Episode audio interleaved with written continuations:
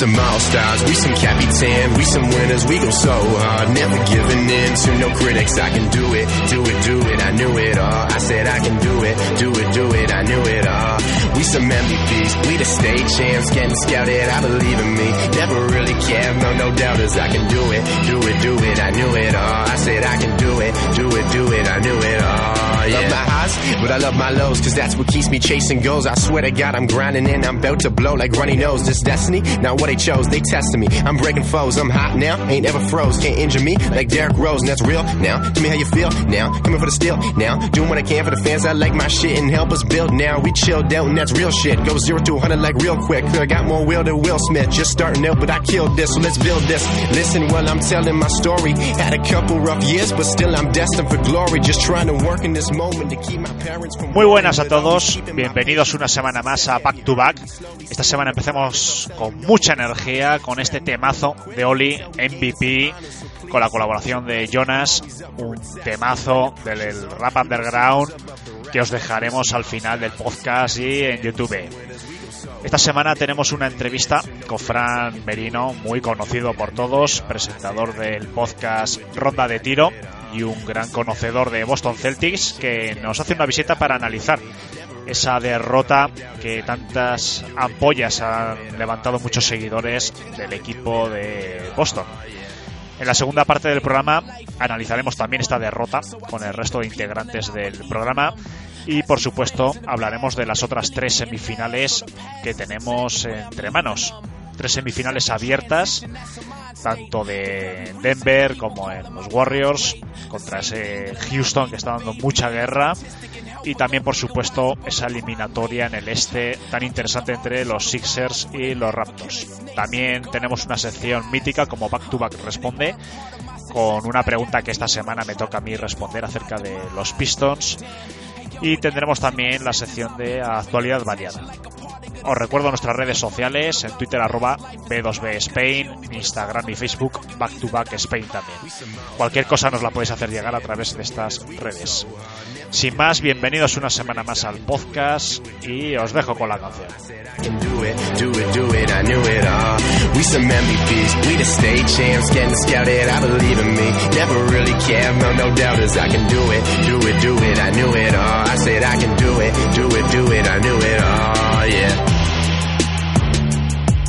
I can do it, do it, do it, I knew it all.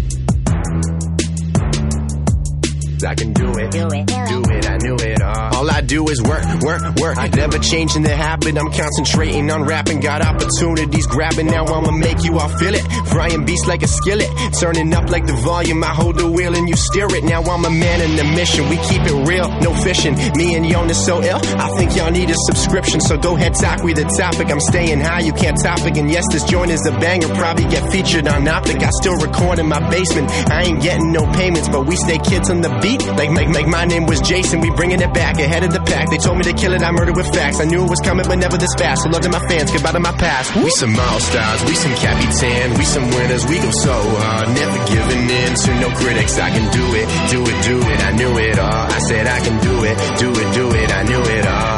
We some MVPs. We the state champs. Getting scouted. I believe me. Gustaría dar la bienvenida esta semana a un invitado que teníamos muchas ganas de, de invitar aquí a Back to Back, Fran Merino. Muchísimas gracias por estar con nosotros.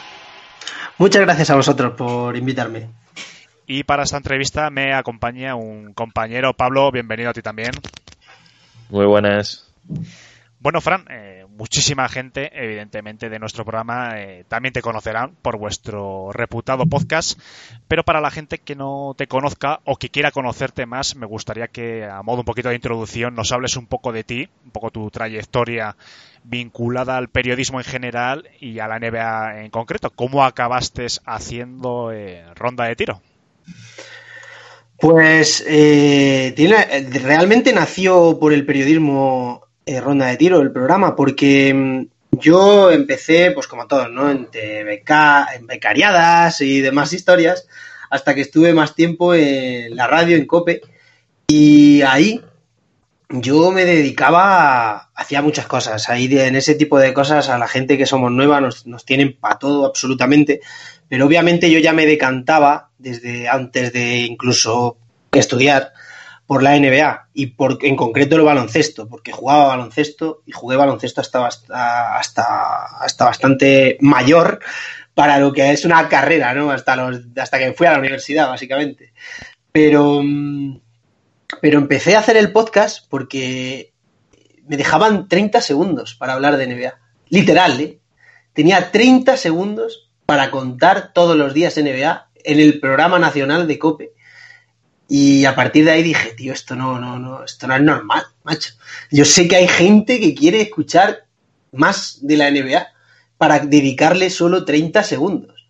O sea, en general al polideportivo se le echaba, ponle, 3 minutos y había 30 segundos para la NBA y me parecía brutal, porque encima era la época dorada del baloncesto español, porque era cuando Pau estaba eh, pues, con todo el auge, eh, llegaba Marc, eh, bueno, era, era momento que yo pensé, que yo a mí me parecía increíble. Digo, 30 segundos nada más, digo, tiene que haber tal. Entonces, yo escuchaba, eh, ahora ya pues, hay menos tiempo, pero yo escuchaba Ración de NBA y, decía, eh, joder, están ellos nada más.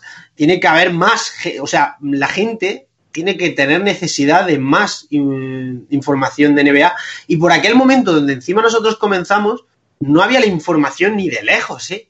Que, que hay ahora mismo. O sea, por ejemplo, nos hemos enterado esta misma tarde, que esto es un podcast, luego lo escuchará lo mismo otro día, pero nos hemos enterado de lo de Kevin Durant, ¿no? Que no va a jugar el próximo partido. Eso te enterabas en el partido. O sea, y si tenías suerte y lo echaban. O sea, era mucho más complicado cuando empezamos, porque parece que hace poco, pero es que ya estamos hablando de seis años o una cosa así como bien has dicho, de los pioneros en el mundo del podcast en la NBA fue Ración de NBA, pero bueno, vosotros también lleváis bastante tiempo. ¿Cómo ha evolucionado el mundo del podcast, en particular, evidentemente, la NBA, pero bueno, en general en España? ¿Estamos dejando de ser los podcasts eh, pues un, nicho muy reducido? ¿Estamos, eh, ¿Ves que hay una evolución positiva en respecto sobre todo de audiencia, de, bueno, de, que la gente empieza a conocer un poquito los programas? Hmm.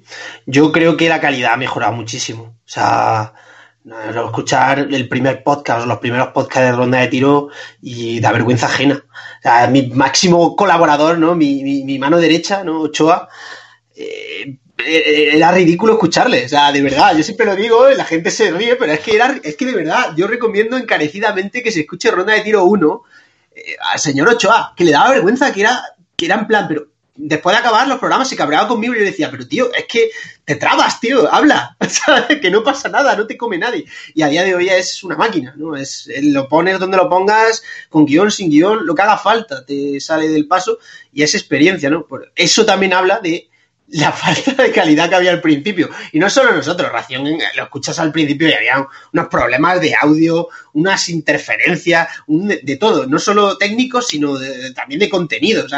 Eh, y al final todo ha evolucionado mucho más, no solo a, también al tipo de opinión, ¿no? Un tipo de opinión mucho más profunda, con más conocimiento del juego eh, y es todo esa evolución y eso ha ayudado, pues eso, que también han aparecido otros como el vuestro y, diferentes podcasts también mm, de equipos, ¿no? Que, también creo que eran importantes. Aún así, eh, creo que todo en exceso es malo y creo que se está, está pasando un poco como, como en YouTube, realmente. Y empieza a haber un poco de superávit, superávit de gente que además luego no lo, no acaba de ser constantes como vosotros, como nosotros, como otros muchos, que no son, ha, habido, por lo menos yo diría que siete podcasts top en España que, llevan ya, mm, pues, el que menos, el que más, mucho tiempo transmitiendo y siendo constantes y, con, y, mejorando cada, cada día. Pero creo que hay muchos también que, no sé si se piensan que ganamos algo con esto, o típico que pasa en YouTube también mucho, eh, pero que entran, dejan de constancia, pero empiezan a colapsar, eh, pues, el, espectro ¿no? de, de información. Es eh, muy importante que haya información, es muy importante que siga habiendo y que apareciendo podcasts eh, de calidad y que ofrezcan algo diferente. Y, pero también es un, eh, hay que tener cuidado ¿no? con la sobreinformación, ¿no? porque acaba siendo tóxica, básicamente. Bueno, si te parece, Fran, vamos a meternos en harina, propiamente dicho, porque, bueno, sabemos que eres aficionado de Boston Celtics y, bueno, esta mañana nos hemos despertado, o los que hemos eh, trasnochado, lo hemos visto en directo, pues que Boston ha, sido eliminado por Milwaukee Bucks. Entonces, bueno, mm, tú que como aficionado, además de hace mucho tiempo, eres una voz eh, bastante autorizada para analizar al equipo de Massachusetts. Entonces, bueno, me gustaría que nos analizases un poquito también a modo de introducción lo que ha sido la temporada en general, temporada regular. Hay que recordar que acabaron con un 49-33 cuartos de conferencia, pues eh, a una victoria, creo recordar, de Indiana. Y bueno, ¿cómo ha sido el balance general de esta temporada? ¿Decepción total o bueno, o hay matices claroscuros?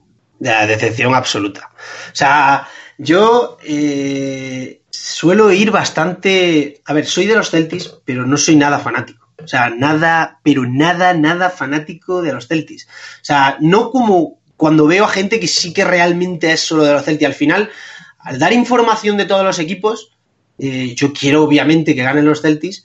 Eh, disfruto cuando ganan ellos más que con nadie, pero eh, te acaba teniendo feeling con otros jugadores, con incluso otras franquicias, etcétera. No sé por qué, no sabría decir exactamente por qué, pero no soy el ultra fanático de Celtics que hasta el 3-1 del otro día todavía tenía esperanzas de ganar la eliminatoria. O sea, es increíble. Yo no he estado nunca en esa línea. Yo sabía desde los temporada regular que íbamos a caer en pero estrepitosamente. O sea, les puse un 4-1, un 4-0 contra Indiana Pacers, pero porque me he visto muchos partidos y había visto venir con un balance de, los últimos 30, de 20 derrotas, una cosa así a Indiana, y eran, pues que habían vivido básicamente de las rentas del principio de temporada y de media temporada antes de la lesión de, Víctor Oladipo. Pero realmente yo me, veía venir esto porque éramos un equipo defensivo nosotros y los otros también, y encima los otros con unas nebulosas ofensivas que eran brutales. O sea, se sabía que es que le íbamos a hacer defensa y no iban a ser capaces de anotar. Pero sabía que en cuanto nos encontrábamos con incluso los Sixers, que son nuestros, no sé, ya sabéis la broma que hay entre Celtics y los Sixers, ¿no? Que somos sus papás y tal. Hmm. Pues eh, yo, yo sabía que no íbamos allá a la calle con cualquiera de los tres. O sea, no tenía ninguna esperanza. ¿Por qué algo que no había funcionado durante todo el año iba a funcionar ahora? Por eso digo que soy un seguidor atípico de los Celtics.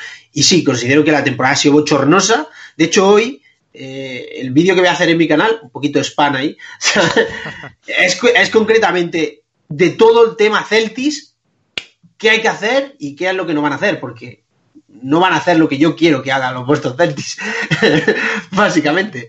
Pero mm, una temporada que, no hemos levantado pie de nunca en ningún momento. O sea, se ha dado demasiado balón a, a Kyrie Irving, se ha cambiado el sistema, eh, parece que Irving os ha defendido durante todo el año, que Irving defendía mucho mejor, cuando realmente lo que ha ocurrido es que, eh, pues igual que Thomas no parecía tan mal defensor en el sistema de Boston, pues Kyrie, que no era tan mal defensor como Thomas, ha parecido un buen defensor, pero no está defendiendo ni de lejos lo que puede poner a un Beverly ahí o al propio Marcus Smart o al propio Rozier, que cuando sale se nota infinitamente mejor defensor que, Irving. Eh, se, ha, movido, se ha movido menos el balón, los tiros abiertos han entrado menos, es también realidad, ¿no? Tatum el año pasado tenía un 46% en triples o una barbaridad así de catch and shoot y este año pues está en un 38, un 37, que no está mal, pero, pero es una bajada muy importante de, porcentajes y en definitiva cosas que mm, funcionaban el año pasado por el sistema se han dejado de hacer por una estrella. Por lo tanto, eso no lleva, no lleva ningún camino, ¿no? Porque cuando LeBron más ha dominado sus franquicias, tenemos la experiencia de que peor le ha ido. Ha sido cuando han tomado decisiones los entrenadores, ¿no? Menos el Lu, el del resto, Poestra y compañía. Eh, cuando mejor ha ido a, Lebron es cuando han sabido qué tenía que hacer Lebron, no Lebron hacer todo, ¿no?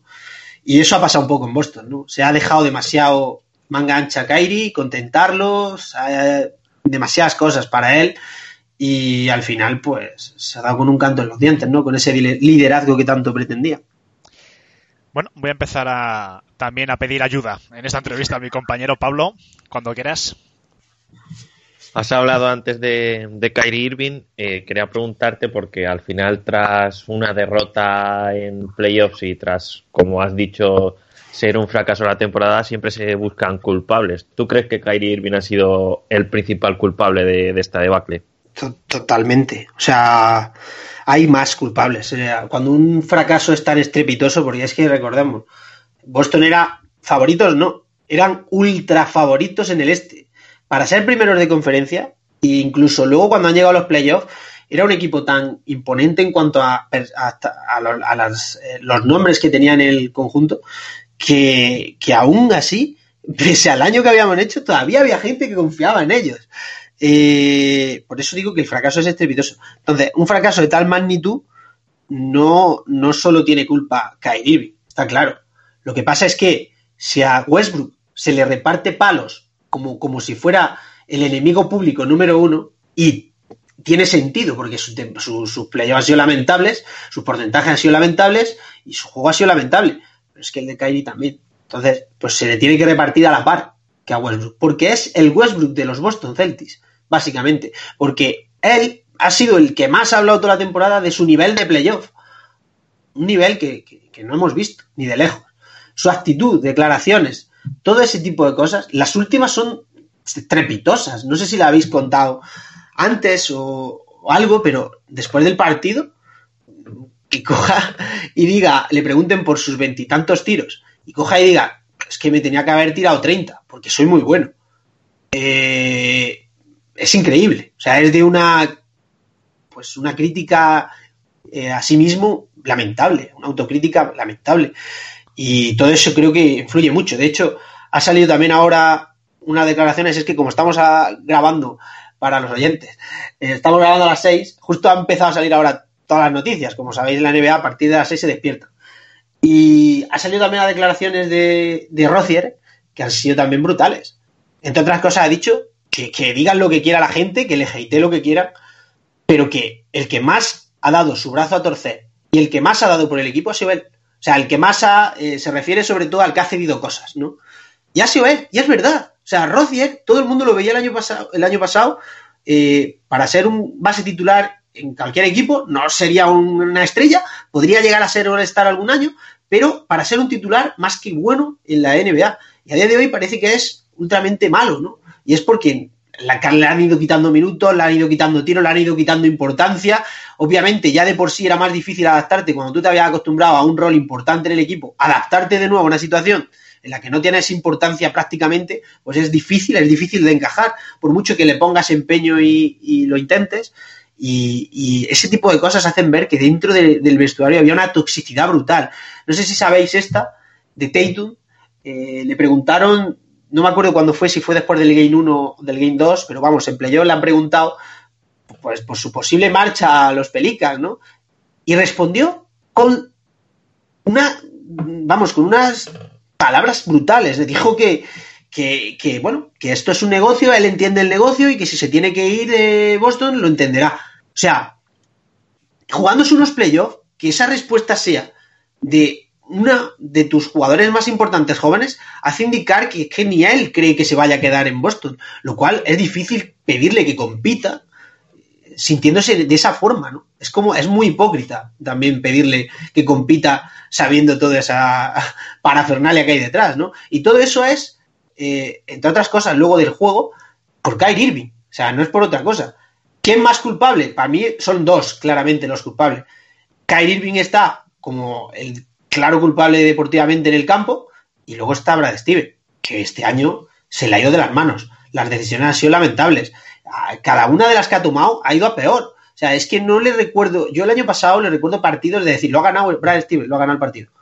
Y este año no le recuerdo más allá de perder partidos, lo cual es un cambio muy bruto, ¿no? Eh, en cuanto a eso. Pero, pero yo, después de ver años de Stevens y después de ver año de Kyrie, que no soy fan de Kyrie, ni de cuando estaba en Caps, ni de nunca. Siempre me ha parecido un jugador ineficiente. Eh, no, no, tengo dudas de que por, por Brad Steven y por lo que ha demostrado sí que ha puesto más. Por Kyrie yo no apostaría. Puede ser que haya un exceso de por la por lo que sobre todo por lo que nos estás comentando, ¿no? De, que bueno, parece Steven ha dicho no que ha hecho un mal trabajo, parece que tiene autocrítica, pero yo creo que desde fuera, sin entrar mucho, porque tampoco es un equipo que domine demasiado bien, eh, parece que ha habido un exceso de, de egos, ¿no? De que Brad Stevens quizás, no sé si por falta de mano dura, he oído, he leído, mejor dicho, alguna cosa en Twitter que parece que por ahí van los tiros, de que le acusan a Brad Steven quizás de haber sido, demasiado blando y que esos grandes egos, principalmente Kyrie Irving, que se le haya ido de las manos, que haya sido todo un yo-yo continuo y que parece ¿no? que, el equipo se ha hundido precisamente por ese exceso de, egoísmo. Sí, sí, está, está clarísimo. O sea, por ejemplo, eh, eh, hay un ejemplo muy claro, ¿vale? Los Bucks, Mike Vandenholzer, un entrenador que para mí es tier de la liga, junto a, junto a Brad Steven y junto a muy poquitos ahí arriba, eh, tiene a Blexo. Blexo viene a hacer la temporada de su carrera. Eh. Blexo viene de ser la estrella junto, incluso, eh, porque tengo mucha gente que es de los Bucks, y en mi programa hay dos, concretamente, y ellos mismos, que han visto más partidos que yo de los Bucks, dicen que durante todo el año Blexo ha sido el segundo después de Anteto, incluso algún día por delante.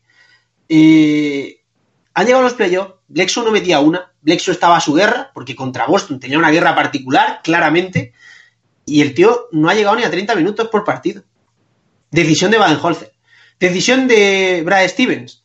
Cagarse las pantalones con Kyrie Irving, porque como tiene que renovarse a, final de verano, eh, se ha cagado los pantalones, no se puede decir otra cosa. Y darle más minutos, darle más tiros cuando ha estado todo el año tirando 17 tiros o una cosa así. Y dentro de lo que cabe, cuanto menos ha tirado Kairi, más eficiente ha sido y mejor le ha ido al equipo, porque menos rato ha estado el balón en sus manos y se ha dedicado más al catch and shoot y a cosas pues que apostaban por el sistema de, Brad Steven. Eh, sin embargo, ha sido al contrario. Ha sido mucho más ISO, mucho más tiro, 22 tiros creo que ha acabado promediando, casi 23. O sea, con un treinta y tantos por ciento. O sea, eso es decisión de Brad Steven. De no decirle, oye, tío, que no, que esto no es así doy minutos a Rocier. Rocier había sido de los jugadores que más, mejor, más menos estaban manejando, pero contra, en la eliminatoria esta definitiva ha jugado 10, 12 minutos, creo, de media. O sea, ya me diréis vosotros, que entendéis esto, más que yo. 12 eh, minutos de media, tíos. ¿Qué efecto tiene en, en, el juego? O sea, es ridículo, es casi, pues casi minutos de la basura. O sea, es que son rotaciones de descanso, sin más, a lo mínimo. O sea, traducido un impacto de un, de un hombre que incluso gente lo ponía como posible sexto hombre del año. Eso es, eso es Brad Steven. Eso es todo culpa de Brad Steven. Eso no es culpa de Kyrie Irving. Kyrie Irving puede tener el ego como una montaña y yo soy el entrenador y yo mando. Pero aquí no ha mandado. Pero después, Fran, hay una estadística que a mí me rechina mm, de, de Kyrie Irving, que es que este año ha subido bastante las, las asistencias, de 5,1 el año pasado a 6,9 me parece un poco contradictorio, ¿no? Con el tema de que estamos hablando de, de ese egoísmo. O a lo mejor es una estadística vacía que... No, no, tiene, tiene un sentido. Eh, Kyrie Irving ha dado más asistencias porque el equipo está muy bien estructurado en cuanto a, los espacios, ¿vale? Al spacing, Brad Steven lo tiene muy bien montado. o sea, junto a los propios Bucks, Gordon Steve Warrior, y no sabría qué otro equipo poner ahí, eh, probablemente los que buscan el spacing mejor son Boston. Bueno, los espero también los pondría. Eh, pero probablemente son los mejores. Entonces, eso se beneficia también Kyrie, porque va a encontrar mejor a sus compañeros en mejores posiciones, ¿no? Y por lo tanto con canastas más fáciles y tal, etcétera. Pero, sobre todo, viene a ser un dato negativo. Fíjate. ¿Por qué? Lo sacaban, no sé quién ha sido hoy por Twitter, pero alguien del despacho.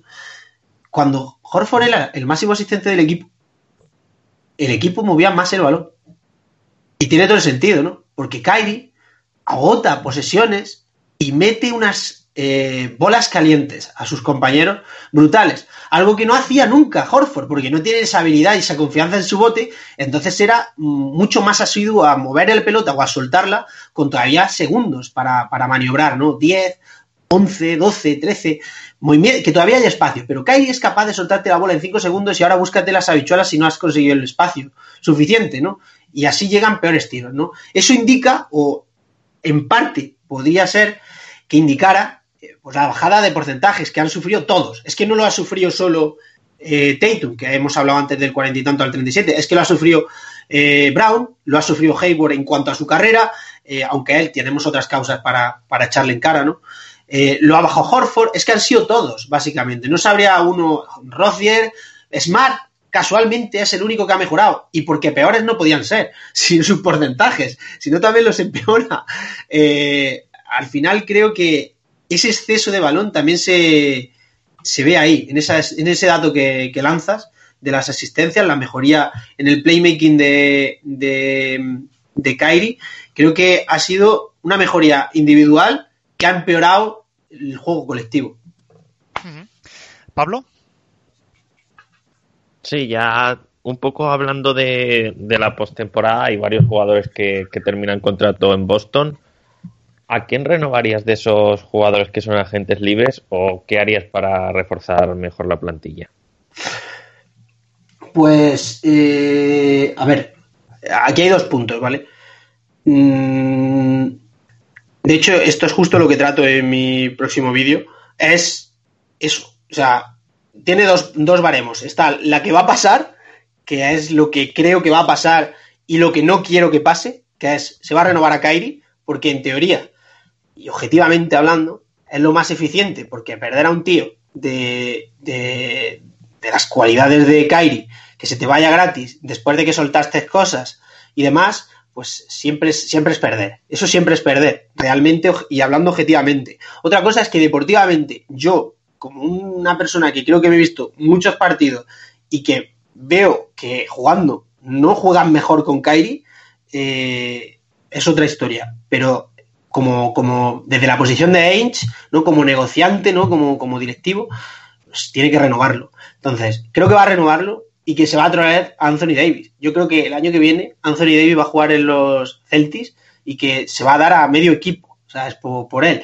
No sé hasta qué punto va a llegar Ainge, porque es verdad que es un año menos, este año hubiera podido ofrecer, o sea, si hubiera podido mm, ofrecer algo, pues quizá hubiera tenido que meter a Dayton, en este verano quizás se pueda librar de meter a, a Tatum, eh, Brown se ha, ganado, se ha revalorizado ahora en playoff, porque ha jugado muy bien, y, y hay mucho, mucho asset para dar. Entonces yo creo que ese va a ser el objetivo claro de, de, Ainge y que va a juntar las dos cosas. Yo personalmente no quiero ni creo que sea lo mejor, porque se ha demostrado que con el sistema de Steven no se necesita ultra mega estrellas. Es que no se necesitan. Es que se necesitan jugadores que sean muy buenos, que se pueda, que puedan ser de los cinco, los cinco All-Star. O sea, porque ser All-Star no te convierte en una super mega estrella, ¿no? Hayward ha sido All-Star un año y super, super estrella no ha sido nunca, pero cobra 33 kilos. Horford, más o menos el mismo perfil. Tatum no sabemos hasta dónde puede llegar, pero a, un año más de experiencia, pues lo podríamos poner por ese baremo, ¿no? De All-Star, sí, no, por ahí estaría. A lo que voy es que no necesitamos Lebrones, Kevin Duranes y tal, porque la fuerza de los Boston durante los últimos años, desde que está Steven, es el conjunto, es, el, es la forma de jugar. Y, creo que para eso nos interesa no renovar a Kyrie por eso digo que hay dos líneas. Está la línea que creo que va a pasar y la que voy a contar ahora, que es la que debería para mí pasar. No se renueva Kyrie, se queda Boston con 100 millones comprometidos para el año que viene. O sea, tendríamos un margen de 9 kilos para la FA, que es una basura, pero teníamos, tendríamos 32 kilos para renovaciones.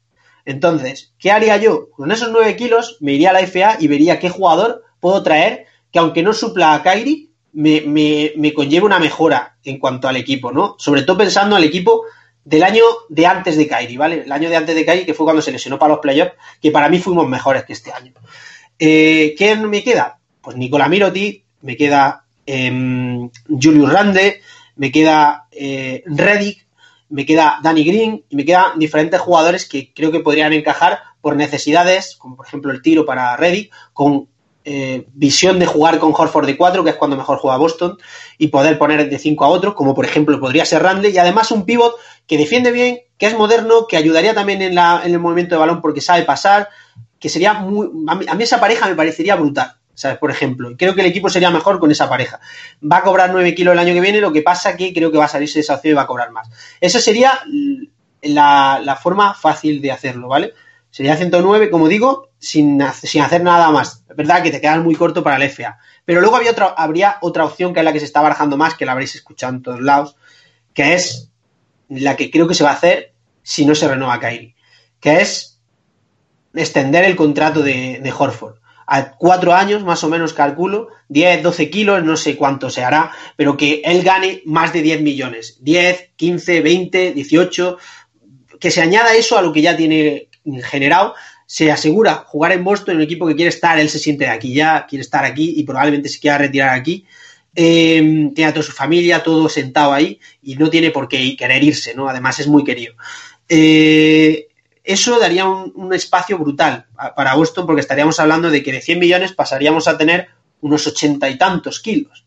Con unos ochenta y tantos kilos eh, manejamos 27 millones más o menos para fichajes. O sea, 27 millones para fichajes. Seguimos sin llegar a un máximo que sería la hostia, ¿no? Poder meternos en luchar por, por, Kevin Durant, por, por, Jimmy Butler, por no sé quién, sin dar nada, simplemente pagándole. Pero no podemos. Eh, por, lo tanto, todo lo que escuchéis, ya aprovecho para decirlo también, que un agente libre como Kevin Durant, un máximo y tal a Boston es mentira porque es que no se puede hacer económicamente. Em, ¿A quién diría ahí? Pues así, con 27 kilos podrías pues asegurarte, por ejemplo, a Julius Randle, a etcétera, a los demás jugadores que he hablado, pero asegurarte, meterte más y podrías ir por jugadores de un perfil más alto, ¿no? o quizá no más alto, pero que yo creo que podría, que, le van a ofrecer más pasta. Como por ejemplo de André Jordan, que siempre sería la hostia, ¿vale? Un jugador intimidador, reboteador al lado de Horford, pues una vez más sería un, plus muy bruto porque es una mejora de Baines, eh, bastante, bastante alta además. Eh, y luego la otra opción que sería muy top, que sería Busevic. Porque Busevich, por ejemplo, yo creo que no van a darle un máximo a nadie. Sobre todo después de ver lo de los playoffs, creo que ahí se le ha caído su máximo. Pero sí que creo que va a pedir mínimo 20, el mínimo 25 quizás. Entonces, con esos 27 que tenemos, se podrían invertir en, por ejemplo, Busevich o en dos piezas de FA de las que decía antes. No hemos hablado de Cousins, por ejemplo. Cousins, ¿qué va a pasar con él? ¿Le van a ofrecer 5? ¿Le van a hacer? Por los Celtics se podrían meter y ofrecerle 10, 15 millones a un añito eh, es un equipo que le puede interesar, que podría tener bola por dentro, tal, buena pareja con Horford, otra opción que no había planteado antes y que también podría estar ahí. Eh, pues con esos margen podría hacer más maniobra. Y aparte nos estamos olvidando de las renovaciones, pero podría renovar a gente porque como sabéis, hasta el impuesto de lujo se puede endeudar el equipo, aunque pases la aunque pases el máximo salarial. Eh, y ahí tendrías unos veintitantos kilos, depende de lo que te gastes en FA, para Rocier, porque obviamente tendrías que renovar al base, y para Morris, que yo serían mis renovaciones. Obviamente perdería a Wanamaker, a Tays, a Oyeleye, y ese me duele, pero, pero lo perderías. Y, demás, pero esos dos creo que se pueden renovar por alrededor de 25 millones, creo que, van a andar. Recordemos, Morris cobraba 5 millones, en la edad que está y lo que va a pedir, pues yo creo que estará cerca 10 millones o una cosa así. Y, y Rocier pues con la temporada que ha dado, no creo que nadie se vaya a arriesgar en darle 18 kilos, que es lo que se pronosticaba el año pasado, y creo que se le puede hacer por 15, 10 millones también. Así que ese yo creo que es eh, el mejor camino que puede tomar Boston, porque siempre lo digo mucho, una estrella es la hostia, pero cuatro o cinco jugadores de perfil medio alto que podrían ser un año All-Star son mejores, porque lo han se ha demostrado a la larga con eh, los Kings cuando han vendido a Cousins, eh, lo que le va a pasar al propio eh, a los propios Pelicans cuando se quiten a Davis y así casi siempre, es que casi siempre ha pasado en la historia. Antes de hacer un breve repaso a las demás semifinales, me gustaría hacerte una doble pregunta para cerrar un poquito el tema de Boston. Sí, la primera pregunta sería pues acerca de Gordon Hayward, porque bueno, el año pasado tuvo una lesión muy grave que todos conocemos y demás, pero este año mm, ha habido críticas, alguna crítica, porque se ve que todavía no acaba de entrar en, dinámica, 11 con 5 puntos de, media, 18 partidos de titular solo en 72 jugados, pero bueno, parece que hay gente que le, que le ha criticado. Eso por un lado. Y segunda, ¿hay algún motivo de, de, esperanza de lo que se ha visto este año en Boston para los aficionados? ¿Algún jugador con el que te quedes? Algún motivo para la ilusión. De, de Hayward, yo soy bastante eh, cañero, o sea, yo no, ni me caso con nadie ni, ni, ni, me paro las críticas. O sea, si tuviera que darle, le daba. Y de hecho le he dado porque, por ejemplo, se estuvo alabando mucho su primera ronda contra los Pacers y es otra gran mentira que te cagas, porque hizo un partido de casi perfecto, que fue el de 30 puntos, con dos fallos nada más en el tiro, impresionante. Y eso subía sus estadísticas avanzadas, subía sus números, subía todo, pero cogías todo el resto de partidos y estaba en unos porcentajes lamentables y ni siquiera llegaba a 10 puntos. Eh, pero se aprovechó para decir, oh, ya está aquí Hayward tal, no, no está, Hayward no está tanto el año. Y no creo que sea solo culpa de él. Yo soy cauto, o sea, ha pasado una lesión de las más graves que puede tener un jugador de baloncesto.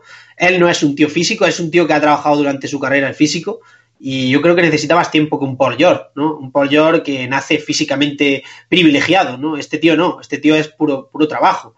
Eh, por lo tanto, vamos a ver el año que viene y yo a partir del año que viene ya sí que seré crítico, porque cobra 30 kilos, porque es Hayward, porque me vendieron una cosa, y si no la, y si no la da, entonces habrá que darle palos como responsable, porque si no está Kyrie, Hayward va a ser el responsable el año que viene, porque es el que cobra 30 kilos y es el que vino como estrella, la siguiente estrella mayor, ¿no? Porque Horford ya el pobre va siendo más mayor y va perdiendo ese rol de superestrella, ¿no? Pero Hayward no, Hayward está en esa edad, se, se fichó por eso y tal. Así que el año que viene ya veremos. Esa es mi, mi impresión con eso, ¿vale? Con la primera pregunta. La segunda, yo Tatum. O sea, Tatum se le ha dado muchos palos este año. La gente yo creo que se esperaba no sé, veintitantos puntos por partido, no sé, no sé qué se esperaba de Jason Tatum. Ha perdido efectividad, algo que se preveía, porque cualquiera que viera números decía, esto es insostenible, qué cojones. Si Jason Tatum venía de un 33% en NCAA en triples, ¿cómo coño al siguiente año hizo un 47? Obviamente porque el sistema le beneficiaba y tiraba prácticamente solo, pero no es un, no es un mega ultra super tirador de tres. Es, de hecho, no es su mejor arma. Por lo tanto, se veía que iba a perder efectividad y sobre todo veniendo del catch and shoot del triple, algo que le ha hecho mucho daño este año. Pero realmente en todo lo demás, Tatum ha sido mejor que el año pasado. Ha reboteado más, ha metido más puntos, ha defendido mejor. O es que ha sido todo un crecimiento para un jugador de 21-22. Por eso digo que yo tendría ilusión con él, no solo con él, sino también con Jalen, que empezó fatal la temporada, pero realmente desde enero hasta final de año, que es la mayor parte de la temporada, eh, ha sido un nivel numéricamente, eh, eficientemente y todo mejor también que el año anterior. O sea, para mí son el muro. O sea, para mí son lo que se tiene que, lo que tiene que ilusionar. De hecho, es que es lo que ilusiona a los fans de, Celtis. Y, ya hay que ver ya si Ainge se tira por, por, la, por lo que tendría sentido, eh, pues en cuanto a negocios, ¿no? Que es Kyrie, o si se tira por lo que los fans quieren, que es los Jays, y que creo que es lo que ilusiona, lo que creo que todavía tenemos esperanza. Creo que muchos, si ni más lejos sacamos números y Jason Tatum está haciendo mejores números que Kawhi Leonard, que Paul George, que, Jimmy Butler, que prácticamente todas las superestrellas, la posición en las que se maneja, pues está mejor. Los únicos que están por delante, que nos saqué hace ya mucho tiempo las estadísticas, son Kevin Durant y LeBron James. O sea, estamos hablando de los dos mejores jugadores del mundo en los últimos 10 años, ¿no? Por lo menos eso es lo que creo. Sí, sí. Bueno, pues vamos a empezar un pequeño repaso a las demás eliminatorias. Pablo, no sé si tenéis alguna pregunta o alguna cosa con el, los demás, las demás semifinales. Mm, no, si quieres preguntarlo tú, yo me amoldo a las preguntas que, hagas, Alejandro. Perfecto. Perfecto. Tú, pues métete conmigo, ¿eh? Si me no tienes ni puta idea. pues mira, Fran, si quieres, eh, vamos a seguir en el este y vamos a hablar un poquito de los Raptors y de los Sixers, que yo creo que es una de las eliminatorias más eh, eh, interesantes de las que quedan. Un 3-2 a favor de Toronto. ¿Qué sensaciones te da este, esta eliminatoria? Porque bueno, parece que los Sixers están dando mucho altibajo, ¿no? Porque, bueno, parece que sí que hacen unos partidos que dices, coño, es que este es un equipo, ¿no? Pues de cinco titulares eh, estrellones que se pueden comer el mundo, pero al partido siguiente viene Kawhi Leonard conjunto, bueno, con algún secundario de lujo y les pone en su sitio. Sí, sí. He visto hoy un tweet que era buenísimo, que era Game 1, somos la hostia, los Sixers la van a ganar el anillo, bla, bla, bla. Game 2, eh, es mejor que nadie en la NBA, los Sixers son asco. Game 3, es como que cambia constantemente el paradigma de, la gente, ¿no? Y es verdad, porque si ven los partidos es que es, la sensación esa que da. Pero sobre todo es por aciertos y desaciertos de los Sixers. O sea, Toronto no ha cambiado prácticamente su guion desde que empezó la eliminatoria. Cuando han perdido ha en general, que luego también hay sus cosas malas, ¿no? Nadie es perfecto. Pero eh, ha sido más por méritos de, los Sixers que de mérito de ellos. Por ejemplo, el, único partido que considero bueno de, de, de, Joel Embiid en toda la eliminatoria, que fue el de los 30 puntos, fue por un acierto brutal del propio Joel Embiid de tiro exterior. O sea, en cuanto metió tiro exterior, hizo a Margasol salir mucho más de la zona y por lo tanto aprovecharse por velocidad de él. O sea, de momento, si no, le da demasiado margen de. O sea, le da un espacio de defensa, ¿no? Que sería flotarle un poquito. lo suficiente para que no le gane con el primer paso y no puede con él en toda la eliminatoria. No ha podido. Que si enfermedad, que si lesiones, que si no sé qué, y no puede con Margasol. Esa es la realidad. Y eso a mí me duele como estrella. Eh, está pareciendo un Kyrie, ¿no? Un eh, Lowry, un tal. Están haciendo ese efecto, ¿no? Que yo esperaba más de él, aunque esté Mark delante. Mínimo 20 puntos, aunque sea con malos porcentajes, pero es que ni siquiera sobrepasa los 15. Entonces, ese día lo hizo. Entonces, que, consiguió una efectividad ofensiva de tiro exterior, tanto de media distancia como de tres, que hizo que se centrara más, que saliera más la zona, de la zona marca. Mérito de los Sixers. Eh, apariciones de Balder estelares, no sé, no sé cuánto. Mérito de los Sixers. Eh, al final, está siendo así y cuando no, es de mérito de los Sixers. Por ejemplo, el último partido, Joel Embiid también precisamente como protagonista, fallando dos tiros libres importantísimos al final, perdiendo dos balones seguidos en dos jugadas seguidas en el último tiempo, perdió ocho balones y metió 13 puntos. Joel Embiid en el último partido. O sea, ocho balones, 13 puntos. es, totalmente ineficiencia, vaya. Eh, eso para mí es la clave, fundamental. Los Sixers necesitan al Joel Embiid, que conocemos todos si tienen a Joel Embiid, para mí son mejores que los Toronto Raptors. Aunque parezca increíble, mm, yo creo que lo que se ha visto en la eliminatoria es que los Sixers, jugando todos, dando a su nivel normal, o sea, ni siquiera te pido 30 puntos como ese partido, nivel normal, han sido mejores que Toronto. Y Toronto ha sido el que se ha visto que, dependían al absoluto, de hecho están los datos ahí, de Kawhi Leonard. Estamos viendo al mejor Kawhi Leonard de los últimos años, quizás desde, el, desde ese MVP está siendo increíble. O sea, lo de Kawhi Leonard está siendo espeluznante. O sea, tremendo. Increíble. O sea, buenas decisiones, no falla un tiro. O sea, se levanta y dice, bueno, canasta. O sea, seguro. O sea, tienes una, te da una seguridad que te da, que, es envidia. O sea, yo lo veo y digo, joder, ¿por qué no están los Celtics? ¡Qué envidia! ¿Por qué? Ese tío lo mete todo. ¿Por qué? Pues es, es increíble. O sea, sin duda es el mejor Kawhi Leonard, aunque no el mejor defendiendo, ¿eh? Porque obviamente está teniendo mucho más peso ofensivo. O sea, sigue siendo un grandísimo defensor, top 10 de la liga, top 5 de la liga si, si queremos también, porque habría que contar, ¿no? Quiénes son los mejores. Pero, pero si no estuviera tan centrado en ofensiva, no tengo dudas de que sería el número uno. Pero quizá por ponerle una peguita, ¿no? Está más vinculada a la ofensiva. Pero sinceramente, al final, siempre lo digo también, y más en el baloncesto actual, la ofensiva es la que está ganando los partidos. El triple, la efectividad, es lo que está ganando, lo, que marca casi toda la eliminatoria. Por lo tanto, Kawhi está haciendo lo que se necesita para ganar. Eh, hace unos años era defender a LeBron, a día de hoy es meterse un 50% en triple, como está promediando el tiro. Pues vamos a viajar, si quieres, al oeste y nos vamos con los Warriors y los Rockets. De aquí sí que voy a dar paso a Pablo, que sé que esta eliminatoria la está siguiendo bastante más él. Sí, bueno, yo la primera pregunta va a ser un poco más genérica. Eh, ¿Ves a, Houston? Bueno, yo creo que Houston le puede forzar el, séptimo. ¿Ves a Houston con opciones reales de, derrotar a Warriors en, estas semifinales de conferencia?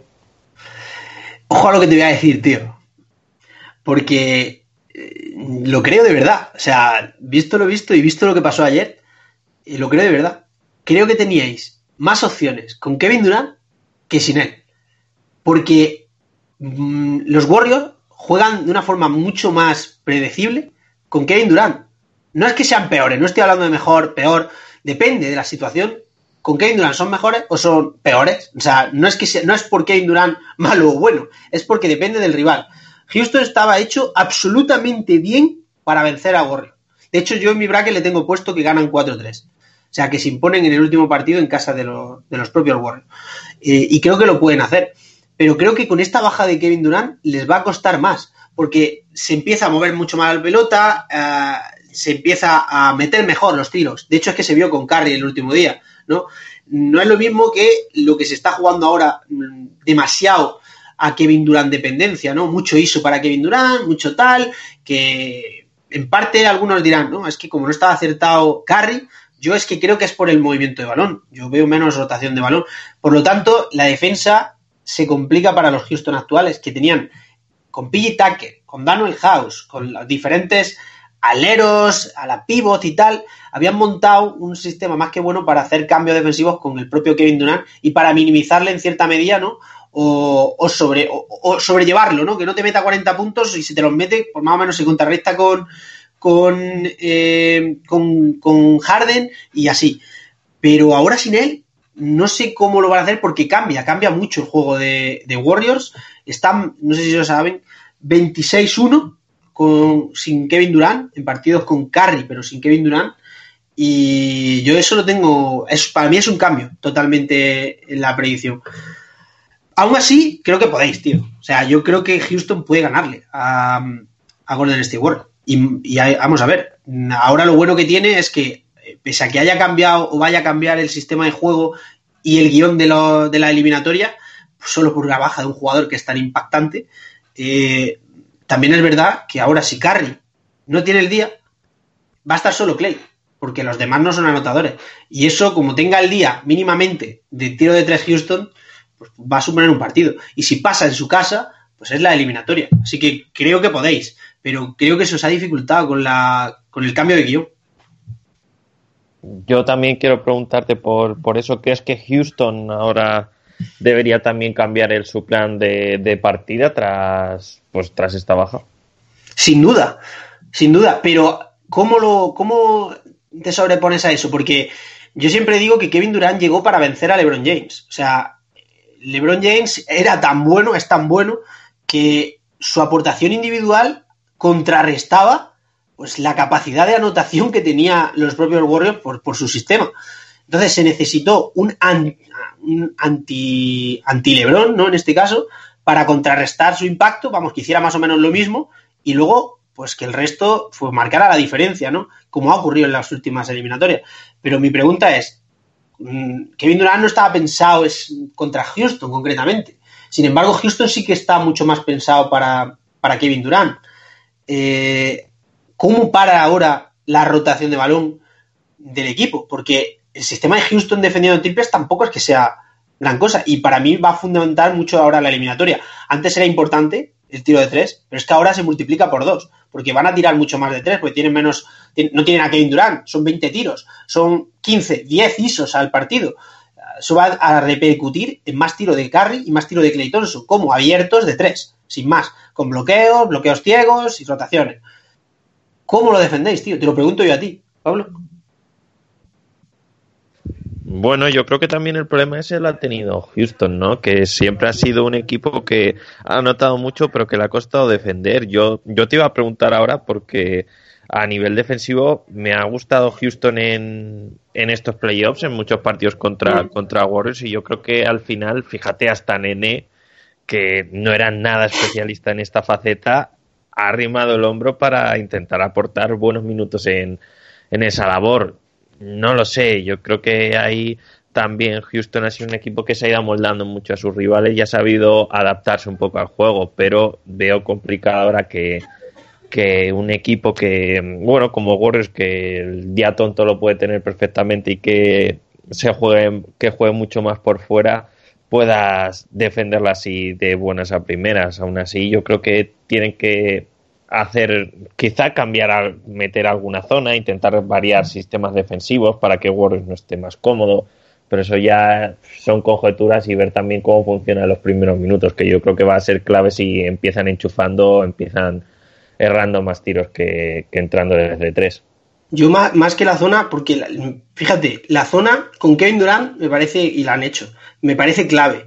Pero contra el nuevo juego que van a hacer los Warriors, que es, pues si antes tiraba 10 triples carry, ahora puede que el próximo partido se acerque a tirarse 18, sin tonterías ninguna, 18 triples.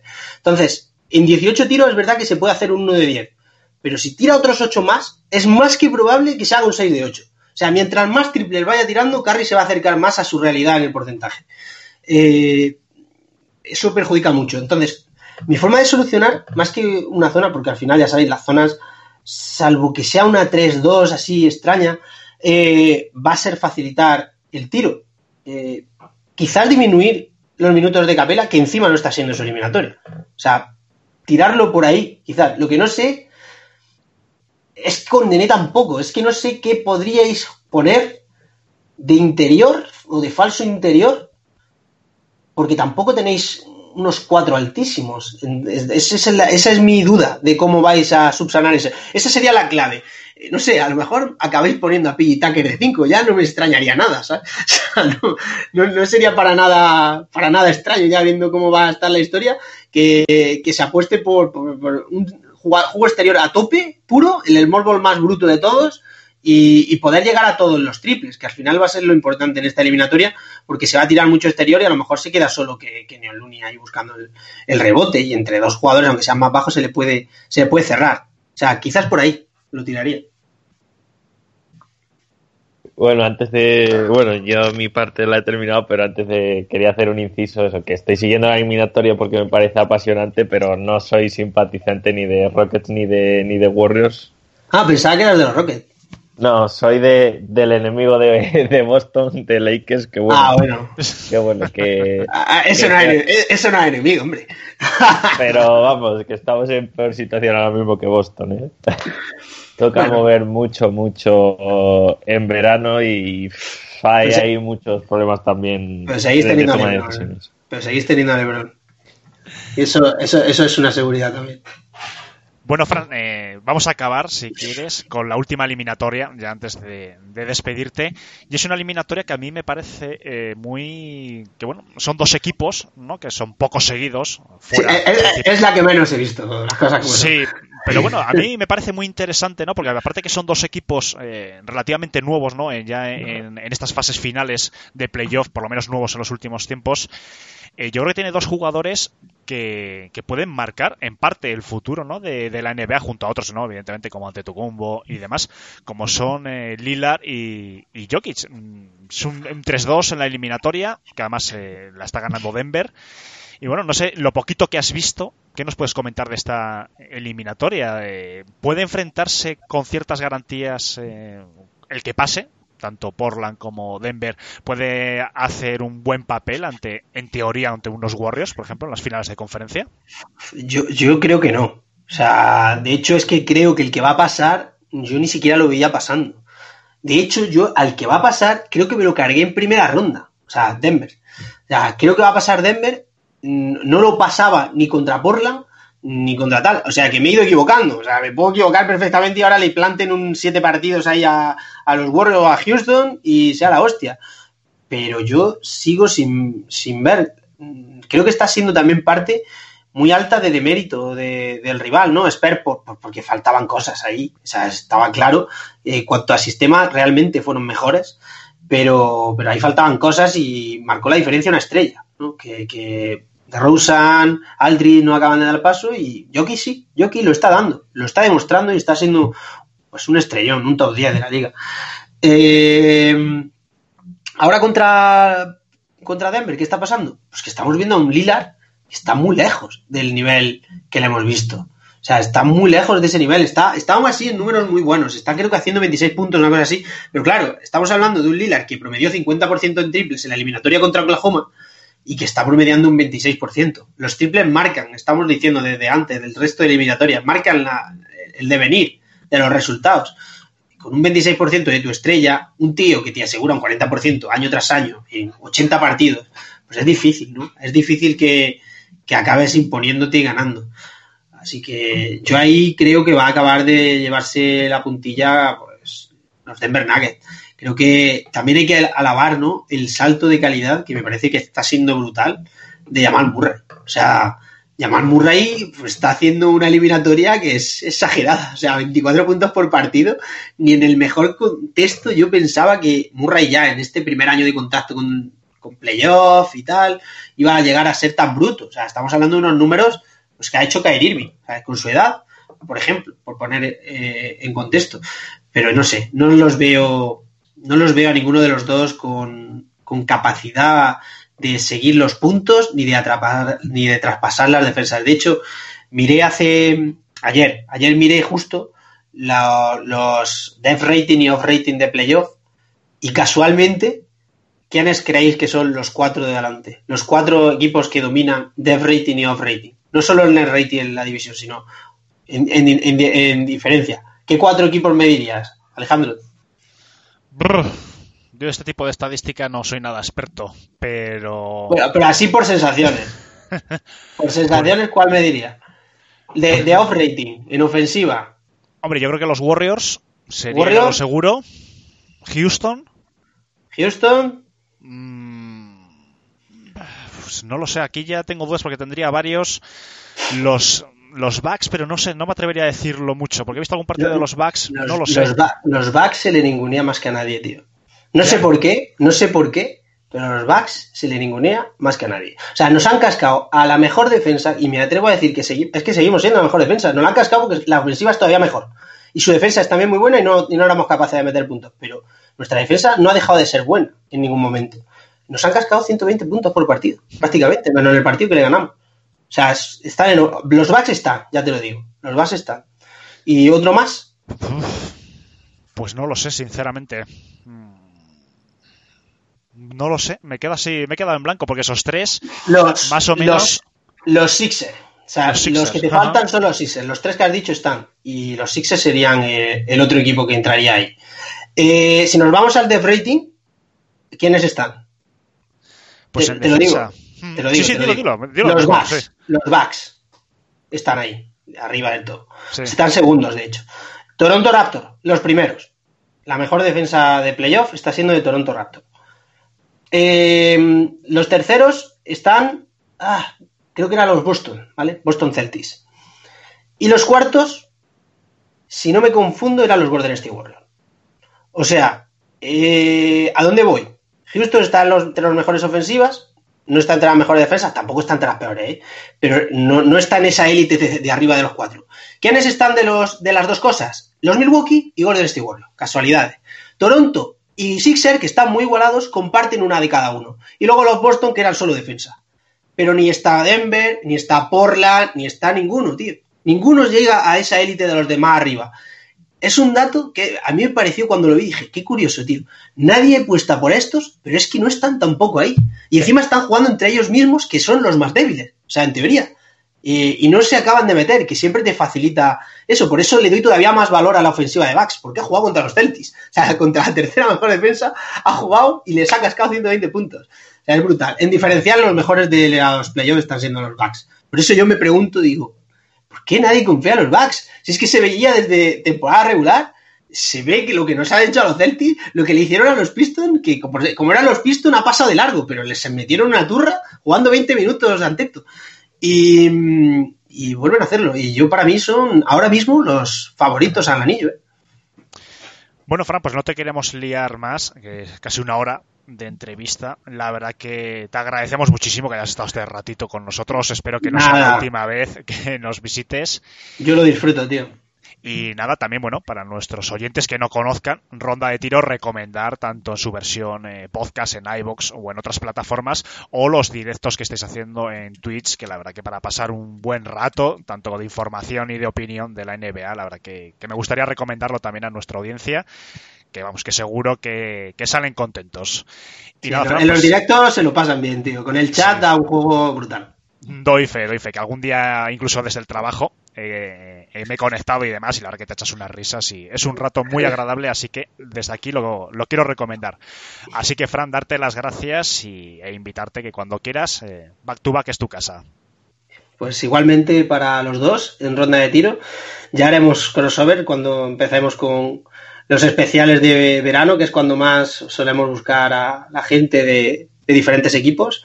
Y nada, encantado, tío, de estar por aquí. A mí si me invitas para Detroit, eh, que a mí los otros 29 equipos, la verdad, Bueno, que de- soy muy fan. sí, sí, a ver si, a ver si fichan algo, a ver si fichan algo y entonces ya hacemos un programa de Detroit. No hemos hecho en cuatro años, creo, de especial de Detroit. Sí, Pobrecillos, la verdad que estamos eh, en mala época, pero bueno, pues nada, lo dicho, Fran, muchísimas gracias. Venga, tío.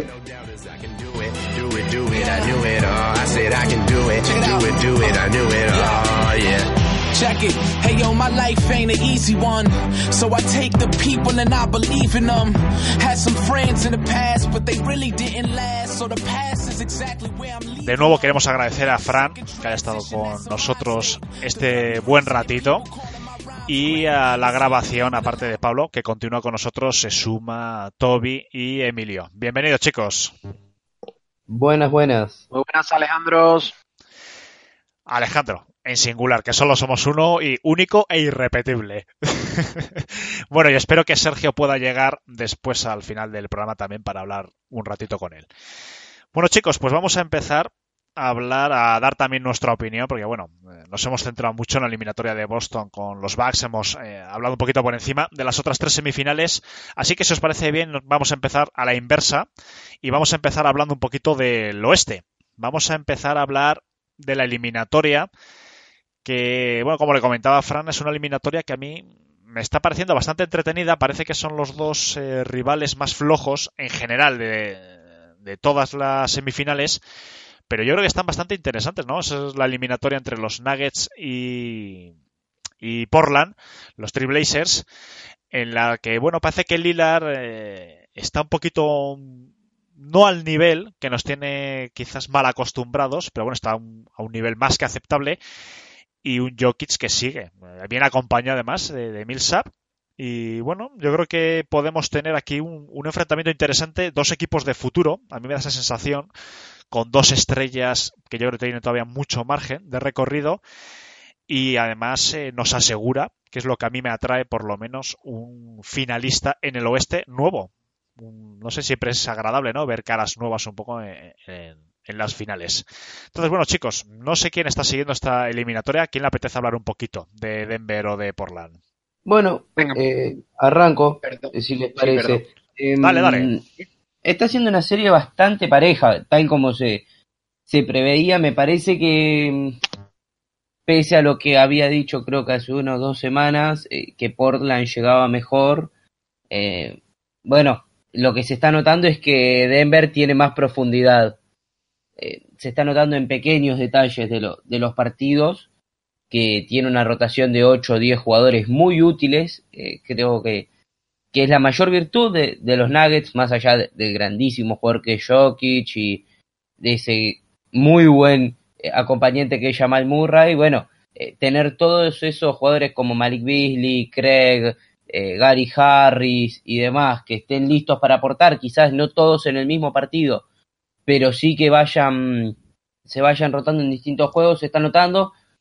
Portland parece como que si se está quedando un poco sin resto, eh, ese partido de eh, el de las prórrogas interminables, que supongo que ahora vamos a hablar un poquito, eh, fue, fue asesino físicamente para los dos, pero bueno, Portland parece que lo está notando un poco más, que Lillard no, nunca se terminó de encontrar en esta serie, porque incluso el primer juego que ellos ganan, eh, Lillard había tenido un muy mal partido y demás, y bueno, entonces están, eh, todavía está abierta la serie, no, no, no, está terminada, pero a diferencia de lo que veía al principio, hoy veo bastante mejor a Denver con bastantes más chances de, de llegar a las finales del oeste.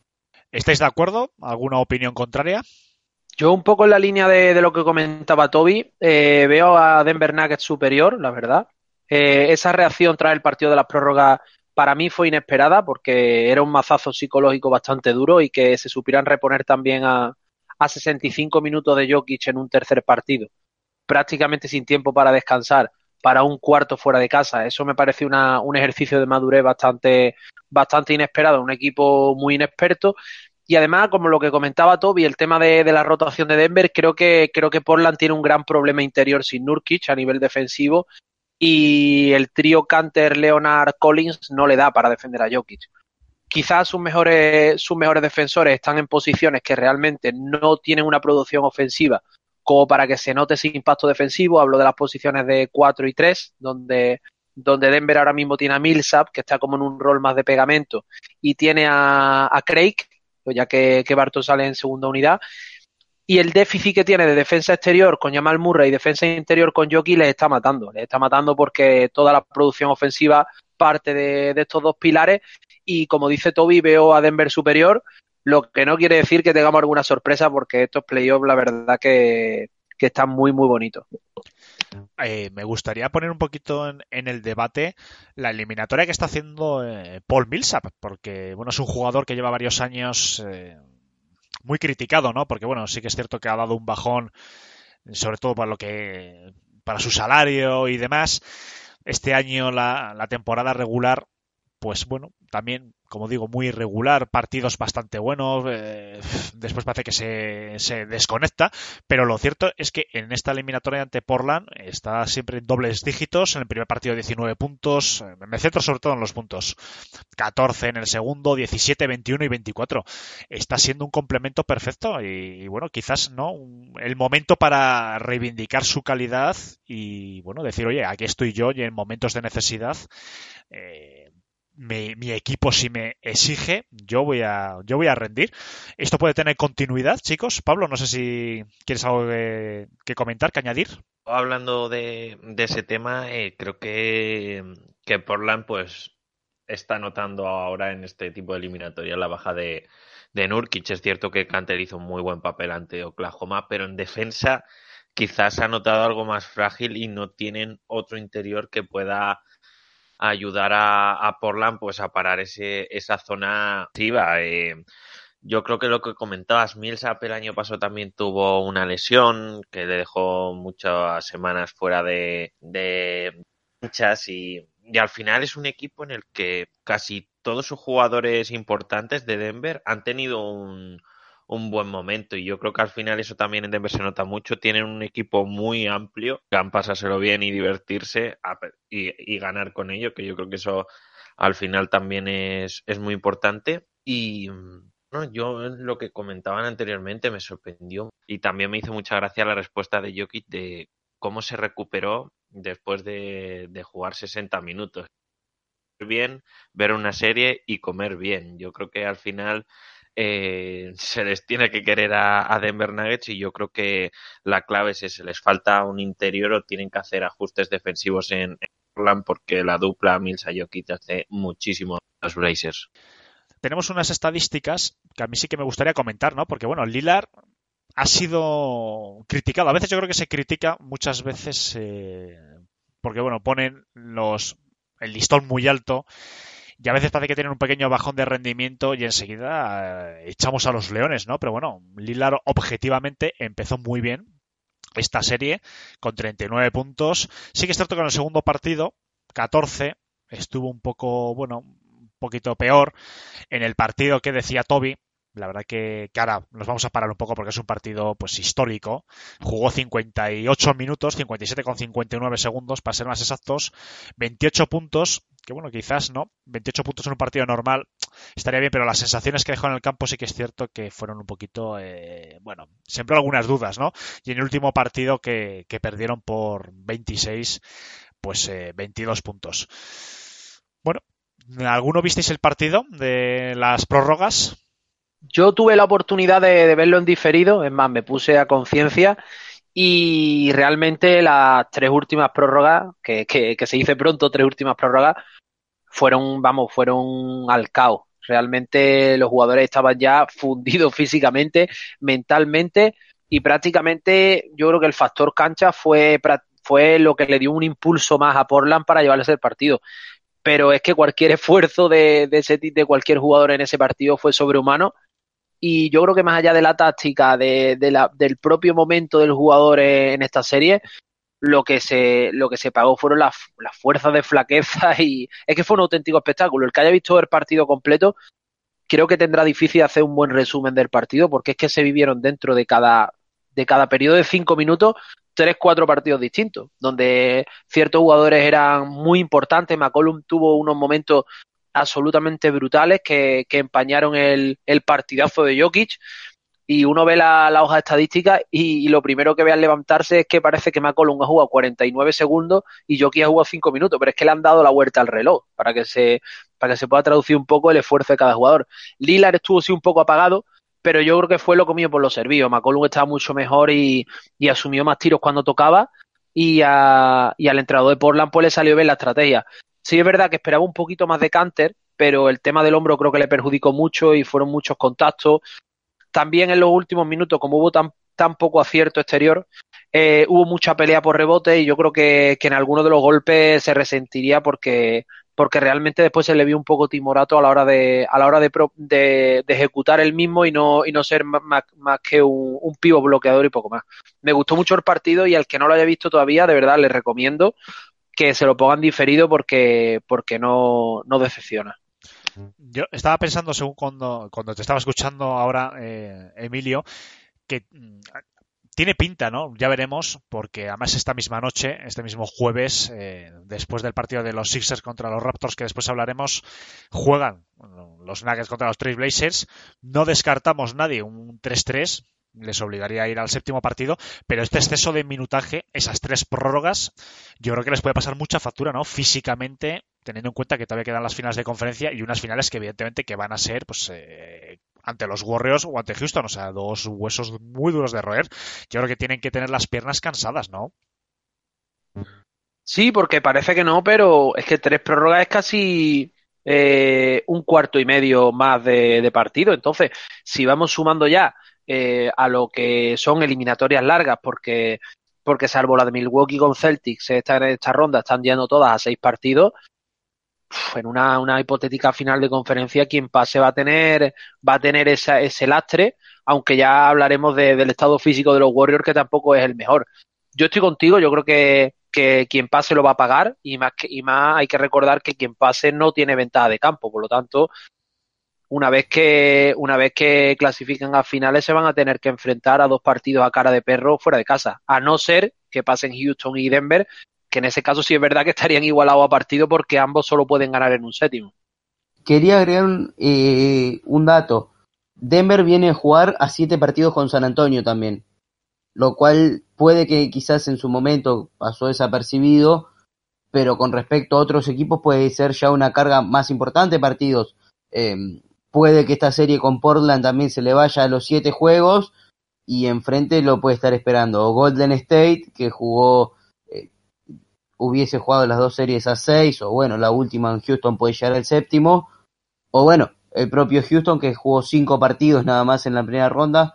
Después de toda una temporada tan larga, creo que esa carga de, minutos y, y de partidos quizás no va a ser una diferencia gigante, pero sí en los pequeños detalles puede llegar a inclinar la balanza para, para alguno de los dos equipos. Chicos, vamos a pasar precisamente a, la eliminatoria de los Warriors, están 3-2, pero hay que añadir una noticia que ha saltado hoy. Bueno, ya se vio en el partido, ¿no? Que es la, lesión de Kevin Durant.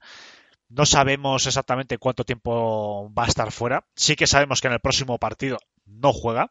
Yo creo que es una eliminatoria, perdón, una, una lesión muy importante. Estamos hablando evidentemente de Kevin Durant y que yo creo que a lo mejor les puede hacer replantear eh, la táctica a ambos equipos. Evidentemente a los Warriors, porque es una baja de consideración. Y quizás porque Houston, bueno, puede aprovechar esa debilidad para intentar, eh, bueno, explotarla. Tengo aquí unas estadísticas delante, porque yo creo que las dos figuras fundamentales de esta eliminatoria están siendo por un lado Harden, evidentemente, y por otro lado Stephen Curry. Stephen Curry, que estamos muy acostumbrados a verle los highlights, ¿no? En Twitter, en las redes sociales, esos eh, triples tan maravillosos e increíbles que, marca, que anota, pero la estadística está diciendo que está flojo, muy flojo en el tiro de tres, que es su gran especialidad. Evidentemente, en el tiro de campo en general, el tiro de dos, la penetración y tal, pues sí que está un poco en, su línea, rondando un 40%, pero el tiro de tres está bastante flojo, está casi en un 25%. Entonces, eso a mí me lleva a pensar que o la muñeca le falla cosa que yo pongo en duda, o está siendo muy bien defendido en la línea de tres. Chicos, no sé cómo veis esta eliminatoria y en particular este dato que estoy dando, porque Stephen Curry es fundamental y más ahora que Kevin Durant en el próximo partido como mínimo no va a estar. Bueno, todos sabemos que vamos a alguien de acá va a criticar eh, a Stephen Curry y en el partido, en el próximo juego va a anotar 58 puntos y, y le va a dar la clasificación a Golden State, porque suele pasar, pero es cierto que lo están defendiendo muy bien y que tampoco está fino en tiros que normalmente metería. Eh, eh, en el quinto juego lo salvó el, buen rato de Clay Thompson y, y, que el equipo funcionó bastante bien. Pero sin Durant, bueno, tendrá que volver al, al modo MVP del, del 2015 y 2016 a, a ser el verdadero encargado del juego del equipo y, y bueno, llevar a su equipo adelante. Para Houston es la, es la posibilidad ideal de la venganza del año pasado, esta vez eh, en vez de la lesión de Chris Paul, es la lesión de Durant y, y bueno, va a estar, va a estar entretenido, pero creo que las si, si Curry está bien, las chances de Golden State eh, siguen siendo más que las de Houston. Parece que me gustaría ampliar el tema de Kevin Durant, de, que parece que se va a perder lo que resta de semifinales, que lo ha dicho Bosnarowski, que tanto si cierran un 4-2 como si hay que ir a un séptimo partido, parece que Kevin Durant hasta las finales de conferencia no va a estar como mínimo. Entonces, bueno, son dos bajas importantes. Pero bueno, las tendremos en cuenta. Y James Harden, por otro lado, mm, parece que está bastante mejor. O sea, está en su línea, está anotando pues eh, ante ante Golden State con 35 puntos por partido, 29, 41, 38, 31. O sea, está en una línea maravillosa, cargándose el peso ofensivo del equipo. Está un poquito más acertado, bueno, bastante más. Creo que hay que decirlo claramente, menos el primer partido que estuvo bastante faltón desde la línea de 3, 4-16, un 25%. Después está pues rondando un 36, un 37% en la línea de 3. Que bueno, que, no está nada mal. Entonces, bueno, apuestas, chicos, que veremos un séptimo partido o quizás, eh, bueno, va a ser la misma historia del año pasado y los Warriors pasarán a, a finales de conferencia creo que va a ganar Houston, fuera de, bromas. Yo este año no he visto para nada al Warriors dominador de hace una o dos temporadas en el que ponían un ritmo infernal y, y ganaban fácil a, a sus contrincantes. Es cierto que al final los Warriors son los Warriors, tienen el equipo que tienen, que tienen la mejor plantilla prácticamente de, la NBA, pero yo creo que Houston tiene una oportunidad, ha sabido atacarla, estuvo a punto de ganar a Warriors partido pasado y sin Durant pueden pasar cosas. Creo que, que Harden tras el problema con el ojo se ha venido a más. Ya recupera su nivel porque está siendo bastante floja esta serie, pueden liarla bastante. Y yo confío en que Houston gane en 7 a Warriors. ¿Más pues yo creo chicos? Sí, Emilio. Sí, yo creo, lo, y es que iba a decir antes, eh, me gusta, me gusta que, no coincidamos, tío. Es que muchas veces sí es verdad que, hay opiniones unánimes, pero yo creo que, que Warrior se va, se va a reponer porque realmente tienen calidad para asumir, y para repartir esos tiros que, que, asume Kevin Durant y mantener un cierto nivel. Sí es verdad que estamos viendo que, que están utilizando una rotación muy corta, pero pueden alargarla un poquito utilizando a Jerebko, a Jordan Bell, algún otro tipo de jugador que le dé un poco más de consistencia al equipo y que por falta de calidad no es. Hemos visto como, como Jerebko hizo un papelón en los Celtics como con un, con un rol secundario y muy específico.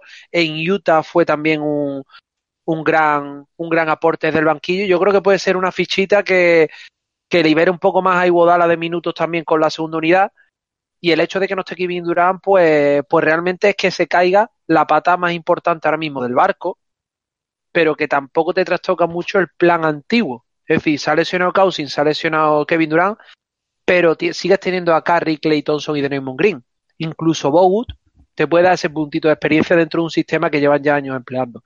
Creo que también que, que este quinto partido es clave, que Houston se va a acordar mucho de, de no haber ganado este porque, porque el partido de lesión siempre suele ser el más duro a nivel mental. No, no te da tiempo a reacción y más en el momento en el que fue. Y también el hecho de que guarden un comodín del séptimo en casa creo que es muy importante. en tema de arbitrajes y todo este tema se está viendo como cómo está, se está haciendo muy casero y que el factor cacha está siendo, está siendo casi determinante. Luego si llega Harden y te mete 60 y después el equipo acompaña, hombre, pues obvio, no, Houston es un gran equipo pero no sé, tengo, tengo la sensación de que, de que ayer a Houston se le fue, se le fue parte de la eliminatoria en este, en este final igualado. Pues mañana a las 3 de la madrugada hora española sabremos si hay un séptimo partido o no. Lo retransmiten además creo en directo en la cadena Movistar Vamos. Y bueno, habrá que estar atento. La hora es un poquito chunga, hay que reconocerlo, pero aquí yo creo que merece la pena, porque bueno, el año pasado todos sabemos ¿no? que Houston se quedó a las puertas y, aunque, bueno, está complicado, ¿no? La verdad que hay que reconocerlo, porque aunque Kevin Durant no esté, los Warriors son mucho Warriors, pero bueno, no, nunca hay que fiarse porque James Harden sin duda es una de las grandes estrellas. Este año ya veremos si, si como parece se lleva el MVP, pero bueno, parece que, que lo tiene cantado, salvo sorpresa. Y yo creo que no, no, no sería una gran sorpresa que James Harden tuviese un, un, inmenso partido y lograse un séptimo partido. Pues bueno, si os parece bien, cerramos un poco el oeste, a no ser que queráis decir alguna cosita más, chicos. Una sola cosita. Ya ha llegado, como ah, la profecía predijo. Hombre, Sergio, bienvenido. hola, hola, chicos. Pues eh, mira, estás justo a tiempo de aportar eh, a la conferencia oeste. Si quieres decir cualquier cosa tanto de los Nuggets como de los Warriors, es tu momento. Bueno, los Nuggets que va a ganar y los Warriors que tendrían que haber aprovechado los, los Rockets porque ahora se les va a poner feita la cosa.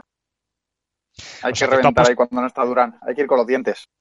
O sea que tú apuestas también que, que, lo, que Houston Rockets ha complicado demasiado la vida, ¿no?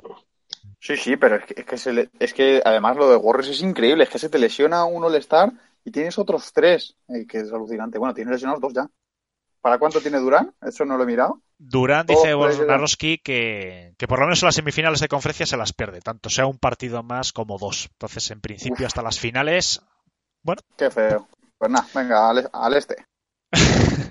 Pero bueno, antes de ir al este, vamos a. que tenemos una preguntita aquí para Back to Back Responde, así que ponemos a Chris Brown y le doy.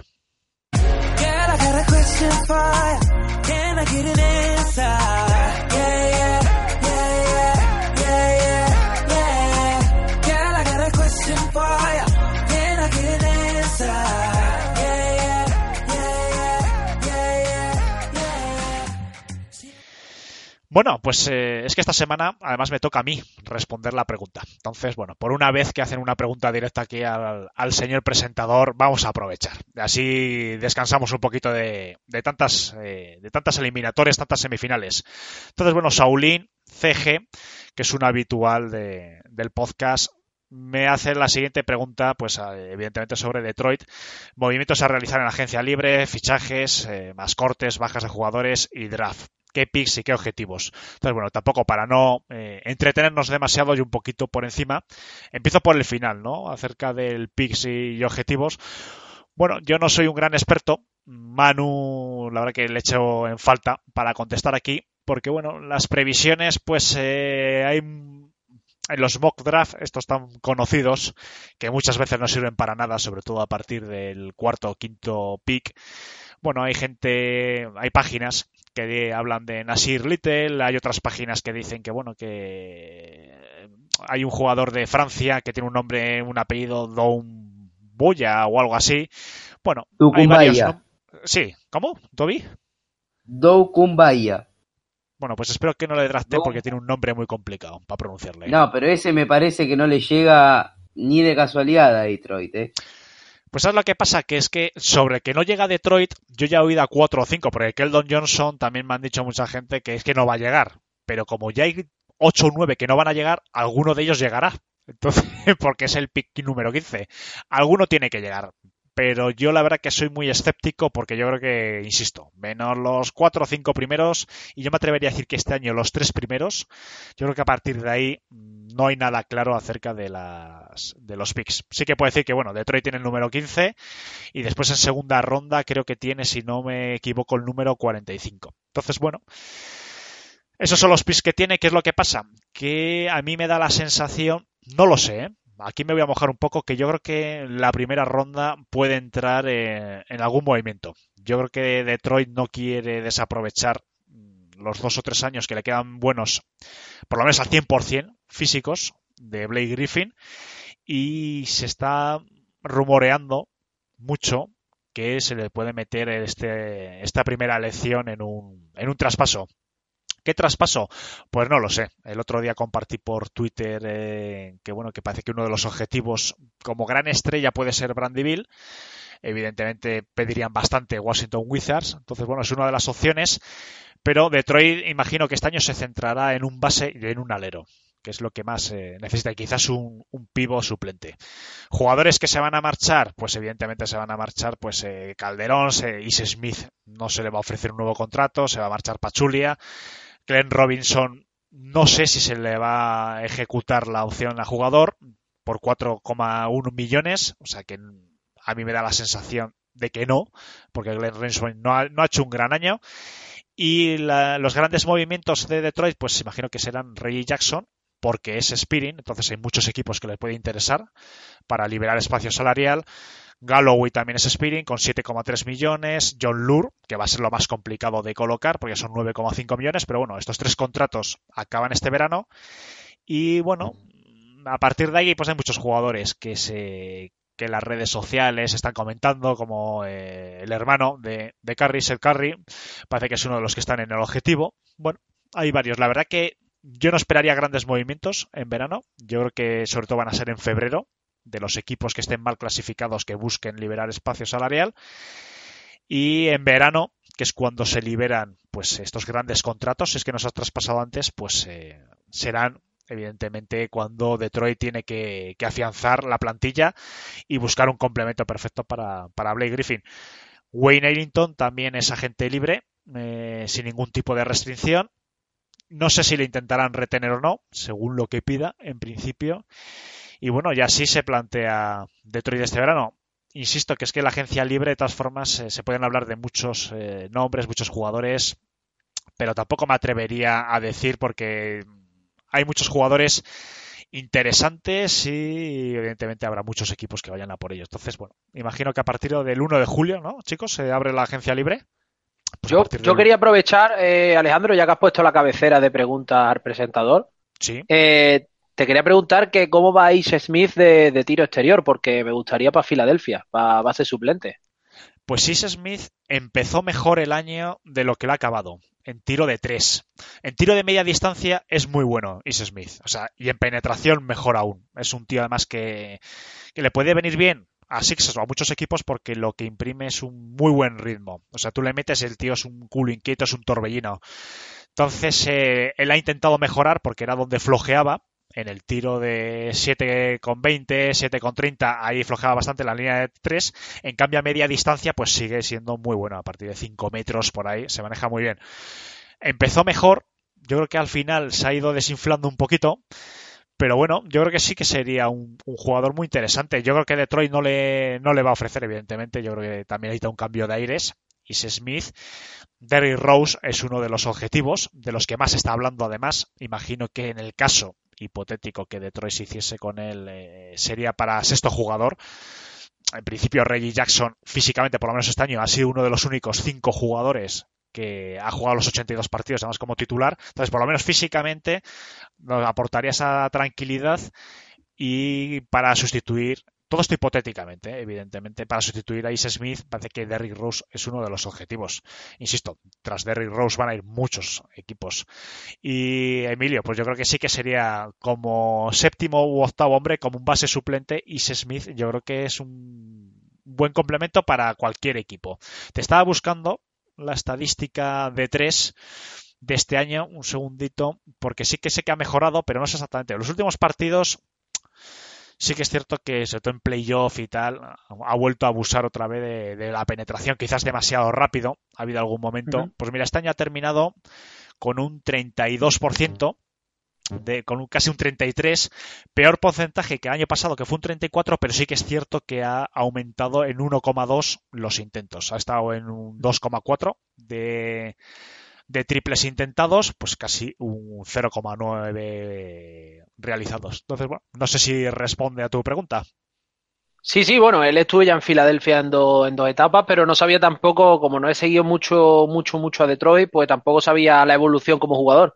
Hombre, con un 34% ya tiene un 34% más que vencimos, o sea que, que en, algo, en algo mejoraríamos la segunda unidad. Hombre, yo creo que si los Sixers se hacen con él, a un precio razonable yo creo que es un muy buen, muy buen refuerzo porque ese build lo que te da sobre todo pues yo que sé eh, te pongo el ejemplo de, Detroit. Si la primera unidad es una unidad lenta como es el ataque de Detroit no por, por la configuración del equipo lo que te da Smith precisamente es todo lo contrario. Te da pues mucha rapidez te da muchas penetraciones te da bueno y si poquito a poco va mejorando el tiro de tres pues la verdad que puede ser interesante. Pues muchas gracias, Alejandro. Nada, hombre. te, dejaremos, te dejaremos las preguntas por iVoox. pues nada, ya digo que, a, nuestro oyente que básicamente así está el panorama para este verano para, para Detroit. Yo creo que Derrick Rose se habla mucho, algo intentarán. Mm, Brandyville, eh, evidentemente, es un, es un objetivo para cualquier equipo. Yo creo que también algo se intentará. Pero bueno, yo confío en Eze Stefanski que no va a hipotecar el futuro de Detroit, que buscarán, pues si no lo ve claro, imagino que querrán eh, esperar a febrero o al próximo verano para liberar contratos porque bueno, tenemos ya tres Speeding, Les Robinson son cuatro millones y después, bueno, de, Detroit tiene tiene una excepción de media, creo que son de 8 millones o 9 millones. Después tiene una excepción bianual de 3 millones. O sea, tiene varias cosas para poder manejar a través del tema de salario. Como no estamos en, impuesto de lujo, hay varias opciones para poder traer a algún jugador. No superestrellas, evidentemente. No podemos traer un Clay Thompson, salvo un milagro. Pero jugadores de segunda, de segundo nivel, o sea, jugadores buenos para poder complementar, yo creo que sí que sí que hay opciones. Si vos querés un base con tiro de tres para la segunda unidad, es cuestión de levantar el teléfono y les mandamos a Patty Mills, ¿eh? Sabía que me iba a mandar otro australiano, pero este con rasta. Sabía, lo tenía clarísimo. un, un base australiano con triple, ya están evolucionando. Sí, sí, la verdad que sí, es una mejora, clara. Claro. Bueno, pues vamos a cambiar después de contestar, muchísimas gracias por cierto, ya sabéis que podéis dejar preguntas de, todo tipo que el experto en la materia responderá. Pues vamos a pasar al este y vamos a ir, aprovechamos que Sergio también ha llegado, vamos a ir a la eliminatoria, que a mí es de las que más me están gustando, lo he dicho desde que empezó, que es la de los Sixers con los Raptors, porque yo creo que son dos equipazos, además que están ofreciendo un espectáculo que para el aficionado simplemente de baloncesto yo creo que lo está disfrutando muchísimo. Son dos grandes equipos. Entonces, bueno, Sergio, voy a empezar por ti, que eres el que has llegado. Después Emilio, que es el gran seguidor que tenemos de los Sixers. Pero bueno, Sergio, ¿qué te está pareciendo? Porque bueno, comentábamos en la entrevista a, Fran Merino que yo lo, que he visto, no he visto los partidos enteros, pero sí que he visto varios cuartos. Los últimos eh, cuartos de todos los partidos sí que los he visto. Y a mí me da la sensación de que, no sé si es acertada, de que los Sixers eh, nos están ofreciendo un espectáculo maravilloso en algunos partidos que dices es que este quinteto puede plantar cara a cualquier equipo, incluso a unos Warriors en unas hipotéticas finales, pero parece que al siguiente partido mm, parece que, desconectan, tampoco hay que quitar mérito, ¿no? Evidentemente a Kawhi y a, los Raptors, pero parece que son capaces en la misma eliminatoria de lo mejor y de lo peor estos Sixers. Eh, así, en resumen rápido, y no lo digo yo, lo dice el más menos, es, está siendo un duelo de Embiid contra Kawhi. Embiid y Embiid contra Subvirus, ese también. Pero Embiid está jugando contra Kawhi y entonces el partido que uno de los dos flojea un poco, bueno, hay un partido en el que Embiid tenía un virus estomacal, en el siguiente tenía un, bueno, no sé, está como acatarrado, griposo, algo así, en uno sí, en uno no. Entonces, básicamente, eh, uno de esos dos jugadores ha tirado del carro. Filadelfia ha tenido tramos muy, muy, muy buenos, como por ejemplo el Game 3, hicieron un partido magnífico, limitaron muy bien a Kawhi y sin Kawhi, bueno, se desmoronaron los, los Raptors y les ganaron de 15 o de 20 puntos. Pero eso pasó lo mismo en el Game 5, que Embiid estaba con ese con la infección respiratoria que tenía y volvieron y perdieron, fueron los Sixers los que perdieron de 30. En realidad perdieron de 15 o así, pero bueno, luego ya pues se rindió, salieron los suplentes, etcétera. Luego conocemos todos el procedimiento. Entonces yo creo que un poco ahí está siendo la pelea de momento. Los equipos no ceden mucho, si Embiid está muy bien, Filadelfia es un mucho mejor equipo. Yo ya he defendido que Embiid es el mejor jugador de Filadelfia y se lo está demostrando. Y en otro lado un poco, Kawhi también le pasa lo mismo. Kawhi es un jugador absolutamente excepcional. Aquí en el grupo el otro día discutíamos si era el mejor jugador de los que quedaban en playoffs o el segundo mejor. Bueno, pues ahí está. Y aunque a Toby le duela. y, y pues eso, un poco el resumen general debería ser ese. Es un, es una eliminatoria que está igualadísima. Cuando crees que un equipo se va a poner por delante, el otro se va. Ha habido dos o tres partidos que han llegado al final en tres, cuatro puntos, que se han decidido por jugadas concretas. Hay partidos en los que los banquillos casi no juegan. Entonces, está siendo, como dices tú, una de las eliminatorias más divertidas, en la que, yo que sé, para mí, creo que puede ganar cualquiera todavía. Emilio, lo mismo. ¿Qué sensaciones te está dando? 3-2, de momento eh, los Raptors se han adelantado. Apostamos por. Te voy a hacer dos preguntas. Apostamos por un séptimo partido y después también me gustaría que nos comentases un poco qué sensaciones tienes con Ben Simmons, porque, bueno, en los últimos eh, dos, tres partidos, incluso me atrevería a decir de, gran parte de la eliminatoria, eh, por lo menos estadísticamente, están siendo unos partidos, por ser un poquito generoso, mediocres con él. No sé si esto se está trasladando a la cancha o está haciendo intangibles que quizás no se vean en la estadística. Bueno, venga, vamos a empezar por el principio, que hay muchas cositas que comentar. Eh, como bien ha dicho Sergio, un poco en el resumen, el resumen es que no había un partido igual a otro. Es decir, el primer partido, eh, Toronto fue muy superior, en el segundo fue un partido igualado y, Filadelfia supo sacarlo, el tercero fue el del avión, el, el del mate de Envy que hizo el avión y ganaron los Caesars de, de mucho. En, un, en el cuarto vimos como otro partido igualado prácticamente del mismo corte a pocos puntos como el que según Toronto se lo llevó se lo llevó Toronto de Filadelfia. Y en este quinto bueno pues pues Toronto metió otra marchita más. En, la clave es Envy si Envy está sano que, el pobre lleva una racha que, que cuando no es la infección la infección respiratoria es gastroenteritis cuando no es la rodilla pues Filadelfia es otro equipo. Yo creo que, que de los jugadores más dominantes de la liga. Y se nota, se nota porque, porque imprime carácter en defensa, es el ancla también del equipo en ataque, el que, el que genera todo a partir de, su juego, y cuando no está, lo, Filadelfia lo paga. En cuanto a la serie en general, creo que, creo que Filadelfia está haciendo una muy buena serie, está demostrando que está al nivel de un equipo eh, que ya estaba consolidado en la élite del este y encima ha sido mejorado, porque ha perdido prácticamente a Balanchunas y a DeRozan y ha ganado a un Kawhi que como bien comentabais otros días, se debate si ahora mismo es el mejor jugador de la NBA. Ahora con Kevin Durant, como tiene, como tiene, como tiene la pierna, seguro que lo es. Y además le ha añadido a Margasol. En cuanto a la desaparición de Simmons, bueno, pues aquí hay varios, varios, varios casos. Por un lado, está el tema de que lo está defendiendo Kawhi.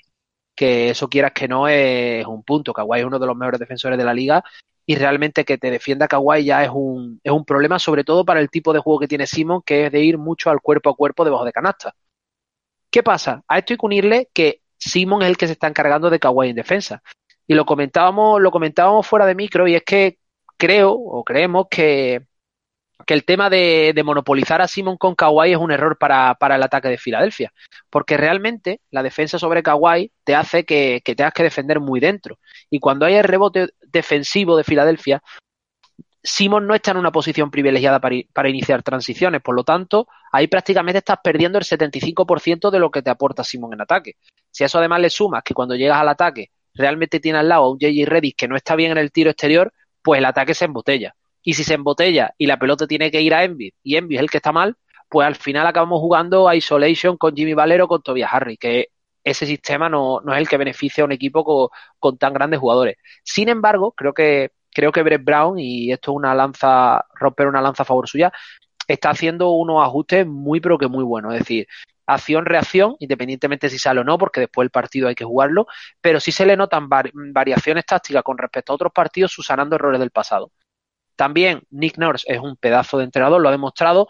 Tiene jugadores de distinto corte, quizá ahora la plantilla de Filadelfia no esté totalmente rematada. Yo creo que si hay continuidad de proyecto va a cambiar muchas piezas. Ya no te digo tanto de calidad, sino de perfiles de jugador. Mike Scott y Jemenis son muy buenos jugadores, pero son muy parecidos. Después tienes dos centers muy puros como Monroe y Marianovic. Hace falta todavía la inclusión de un 2-3 tipo Zaire, que necesita una regular season para, para, para poder coger forma. Y yo lo he dicho también, creo que lo puse en Twitter esta tarde, para mí eh, la temporada de Filadelfia está en forzar el séptimo. Yo contaba con que, que, Filadelfia tenía opciones si ganaba en seis partidos, porque creo que cerrar una serie fuera de casa y entre equipos de este nivel es muy difícil, pero forzar un séptimo contra un equipo que ha quedado por encima tuya, que ha demostrado una solidez tipo la de Milwaukee, una solvencia brutal, y que encima tiene una continuidad en, un proyecto mientras tú todavía le has dado tres o cuatro vueltas, porque recordemos que Filadelfia ha tenido casi cuatro plantillas distintas este año, antes del traspaso por Jimmy Butler, entre el traspaso de Jimmy Butler y Tobias Harry y después. O sea que realmente ha habido mucho ajuste. Creo que hoy con Envisano debería forzar su séptimo. Creo que, Filadelfia además es un equipo que sube sus prestaciones jugando en casa, por el ambiente, por la juventud de sus jugadores que se sienten también más seguros en casa y el récord les apoya. Y ya bueno, ya lo que puede ocurrir el domingo, si es que se juega, como grabaremos la semana que viene, bueno, pues ya ahí ya también es una moneda al aire.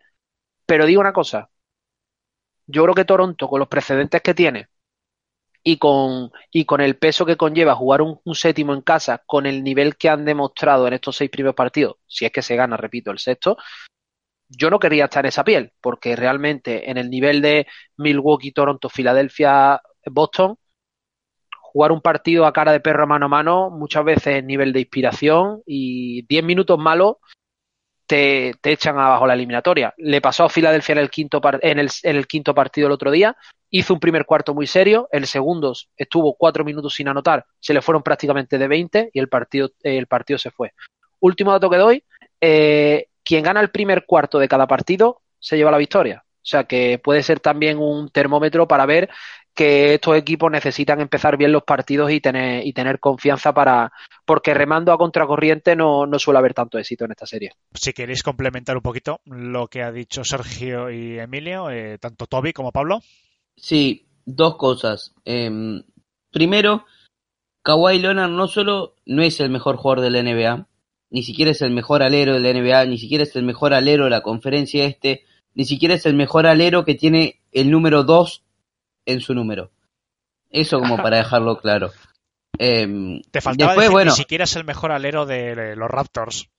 No, bueno, no, yo no miento. Americano de la liga, ¿no? Eh, después, después, vamos, vamos a continuar. Eh, el, el, análisis que hizo Emilio me parece muy bien.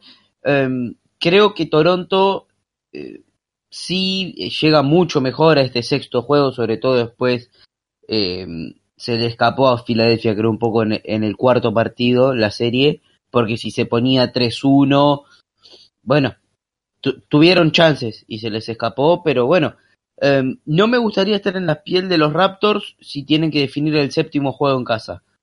No me gustaría con el historial que tiene Toronto, pero veo difícil, la verdad, hoy veo difícil que se les escape el sexto, Filadelfia, salvo que haga un gran cambio, va a estar apoyado por su gente y demás, pero hoy lo veo muy favorito a los Raptors y, creo que se van a terminar llevando la victoria.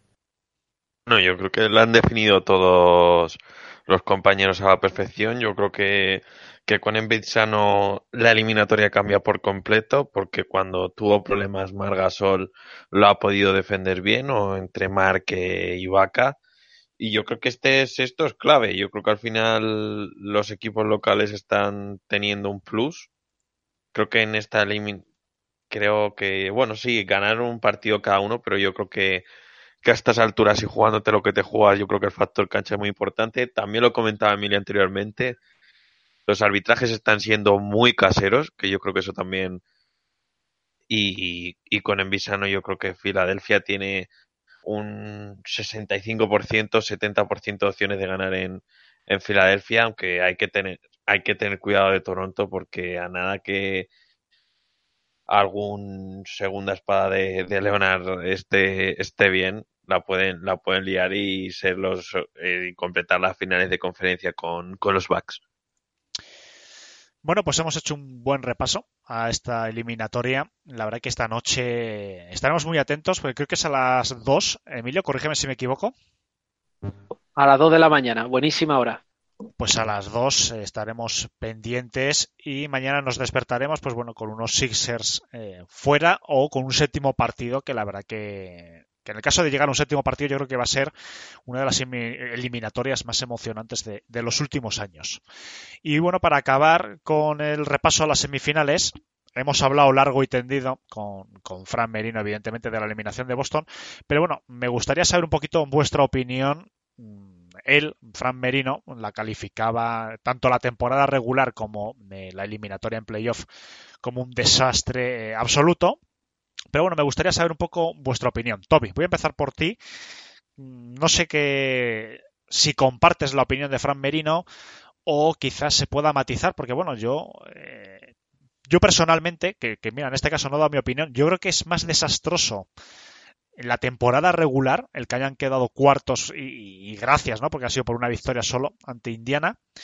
Eh, porque si no hubiesen quedado incluso fuera de, factor cancha, más que perder ante los Bucks, quizás no, porque es el mejor equipo, es el equipo que, el único equipo que ha llegado a las 60 victorias, una de las de los jugadores que están llamados a marcar época en la NBA, salvo sorpresa absoluta como es ante Tocumbo.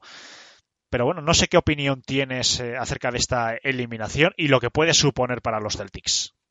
Bueno, voy a tratar de, ser lo más concreto posible porque es un tema para hablar un podcast entero. Eh, como, como han decepcionado a los Celtics este año. A mí me parece que el puesto en la temporada regular siempre es relativo. Mientras, estés en, mientras entres en playoff con unas sensaciones al menos decentes, me parece bien. El cuarto puesto, bueno, eh, Milwaukee tuvo un año espectacular, Toronto llegó muy firme y se le quedó muy cerquita a Filadelfia, así que no lo veo tan mal. Ahora, todo lo que fue esta serie con Milwaukee desnuda todos los problemas que tuvo el, el equipo la falta de química, em, e, el pésimo año como entrenador, porque los entrenadores también tienen mal, malos años, al igual que los jugadores, me parece de Brad Stevens, eh, totalmente incapaz, primero de controlar al vestuario, después de generar una química y, y, una cultura de ganadora, pensando más allá del próximo juego,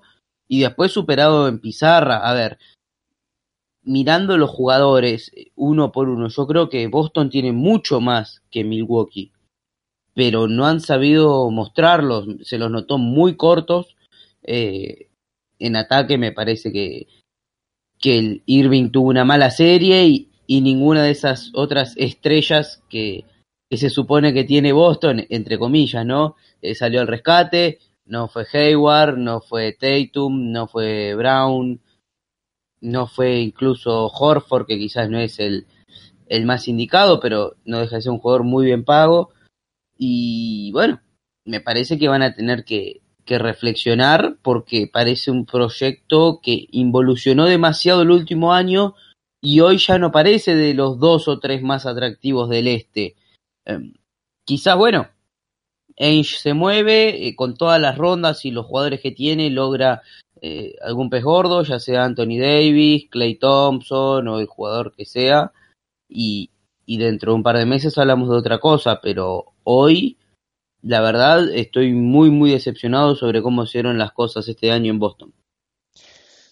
Bueno, Sergio, tu opinión acerca de esta hecatombe de, de Boston. Hombre, yo creo que que no estén hoy ninguno de nuestros compañeros de Celtics es una, una señal de lo que ha pasado. No, estoy un poco con Toby. Yo he visto un par de partidos de la serie y tal. Y bueno, primero, ante Tocumpo solo consiguieron frenar en un partido al Horford. Lo que pasa es que al Horford sí que es verdad, tiene razón Manu, es un buen defensor para Antetokounmpo, pero por desgracia para el Horford, el Horford tiene ya 33 años, creo que tiene.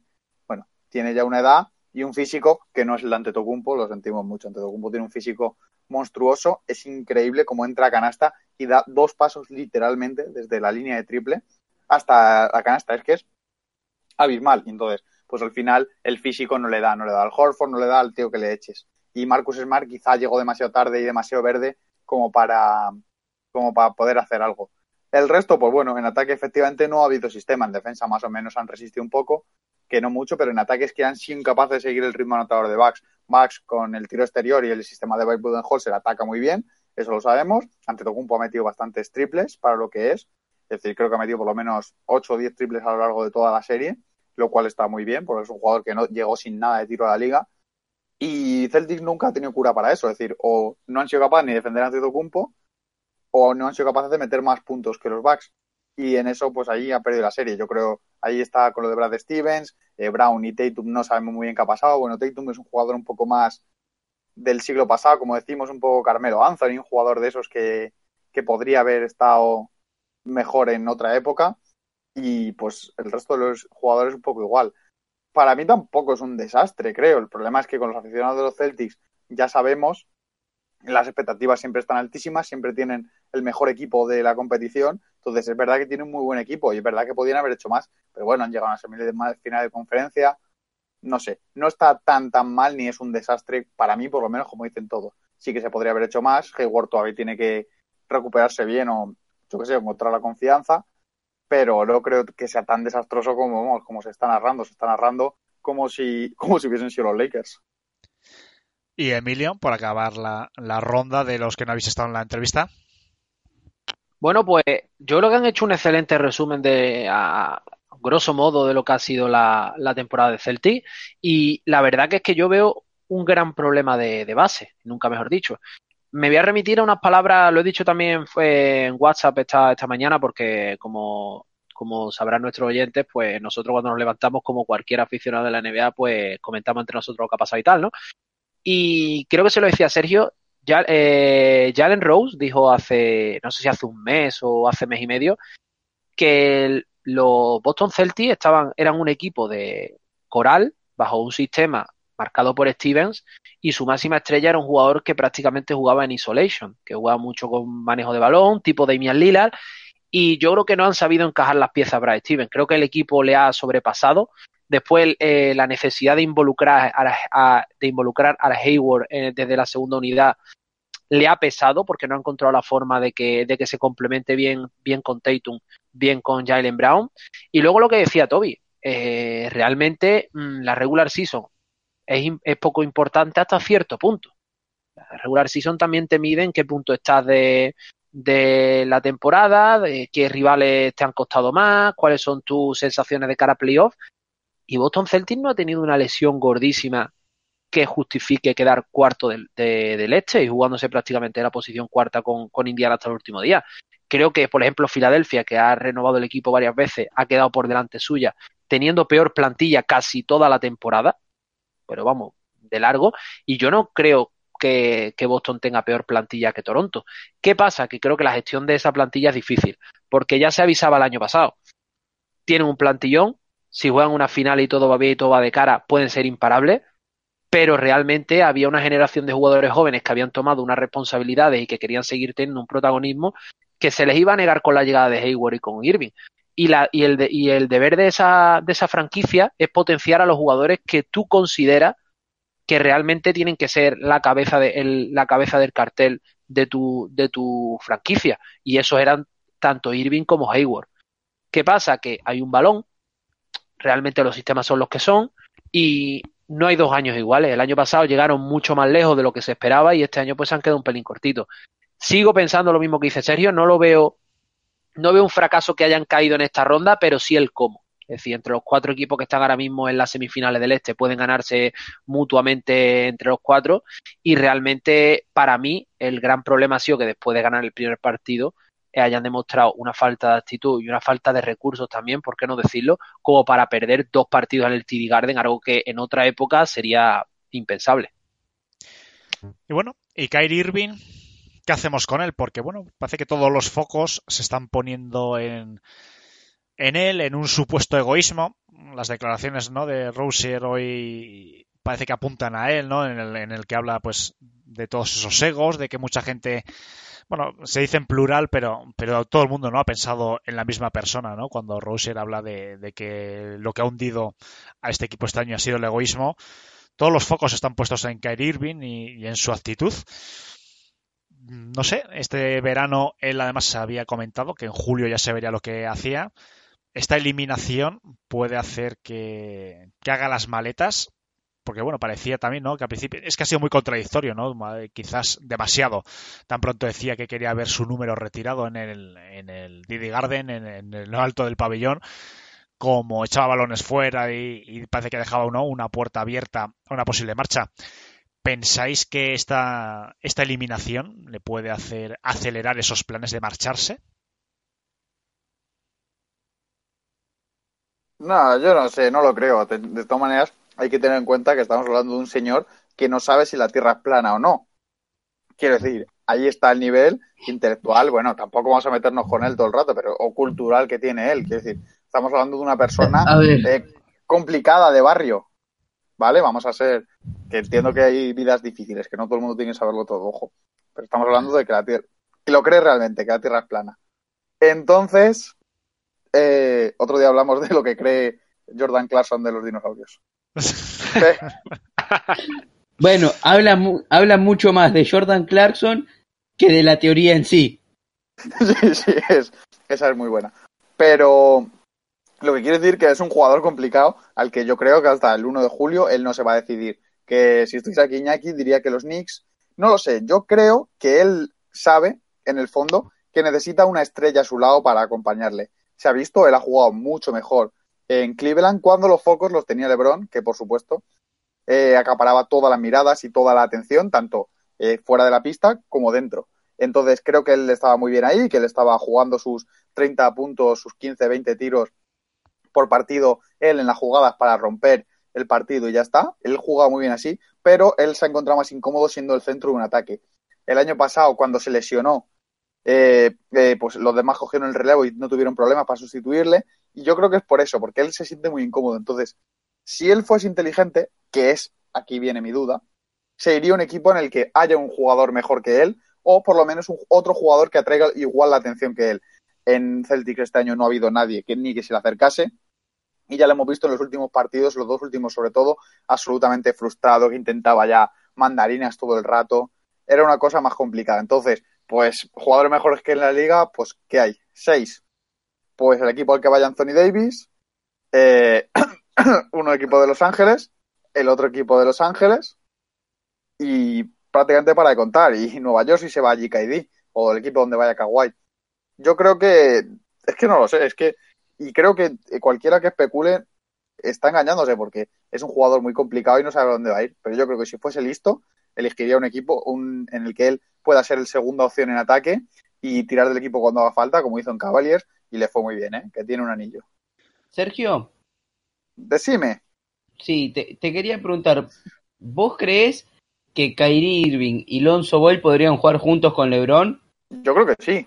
son precisamente jugadores completamente distintos. Es un, un jugador de isolation eh, tirador, defensor medio, y otro es un, jugador de perímetro, un buen defensor y pasador. Creo que se complementarían relativamente bien. Bueno, yo pero para eso Dale, dale. Dale, Emilio, dale. No, yo iba a decir, ¿y, y con playoff rondo qué hacemos? No, ese a la calle. A Celtics otra vez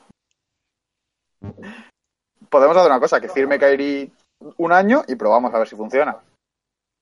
Hombre, debería funcionar. Yo lo que, a lo que has dicho de que necesito una estrella al lado, yo creo que no es tanto por capacidad de capacidad en cuanto a calidad y en cuanto a, a poder llevar las riendas de un equipo, como porque mentalmente creo que no es élite. Creo que ese jugador se vio en las finales que ganaron contra Golden State, es decir, un jugador que, que realmente necesita el reconocimiento de la prensa y que se siente molesto, lo comenta muy bien tanto Gonzalo Vázquez como Andrés Monge en el reverso de esta semana, está ya como un pelín celoso porque la imagen es LeBron James tirándose de rodillas en vez de, de, de, de ver que él ha sido realmente el protagonista y que es el artífice del anillo. Yo creo que si él no se hubiera intentado ser tan protagonista fuera de la cancha a partir de ese hecho, sino que los reconocimientos vinieran a él, se hubiera visto otro otro estatus mental Creo que, no tiene una mentalidad ganadora y como para llevarse un equipo a la espalda del solo, como puede ser Lilar, a lo mejor, aunque no llegue a ganar un tío por falta de calidad alrededor.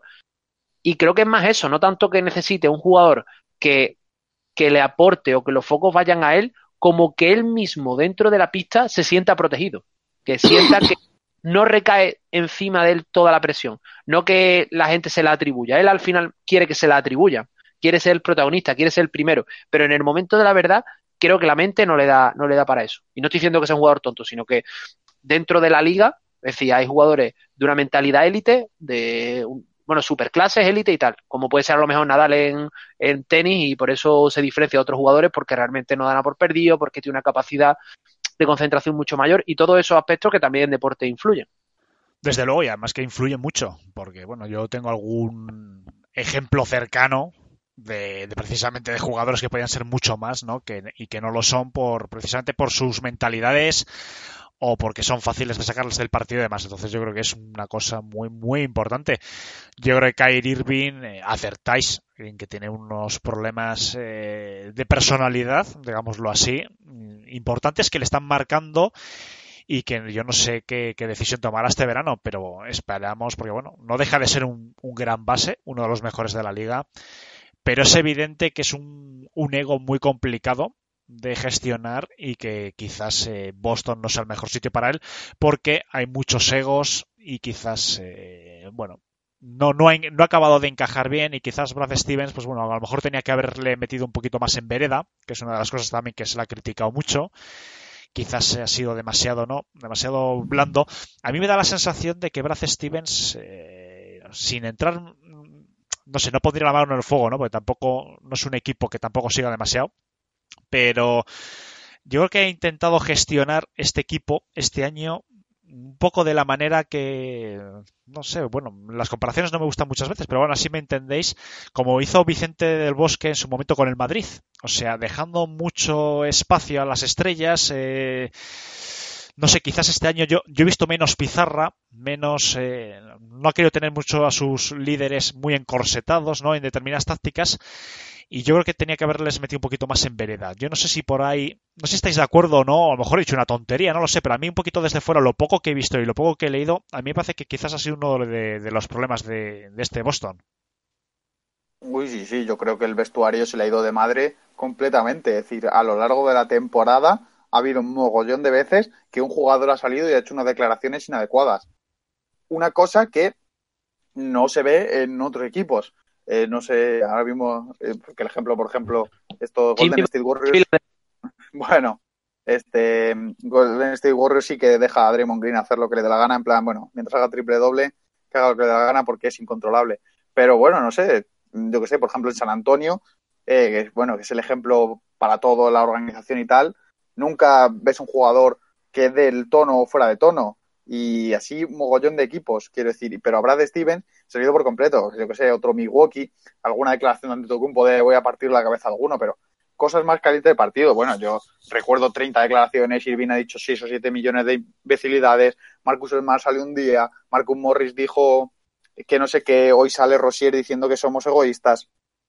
Quiero decir, creo que el vestuario lo tenía absolutamente descontrolado, que él es un genio en la pizarra, eso no lo dudo, creo que sus defensas sigue siendo de lo mejor que hay en la NBA hoy en día, pero creo que el vestuario se ha ido completamente de madre, que ha dejado libertad y se ha encontrado que tiene ahí 6, 7 perros de pelea, pues lo que sé, Morris, Irving, igual es un poco más calmado, Horford también, pero eh, Tatum, Brown, todos esos son perros de pelea y no ha sabido, no sabía atarlos y no sabía usarlos correctamente y haya tenido parte del problema.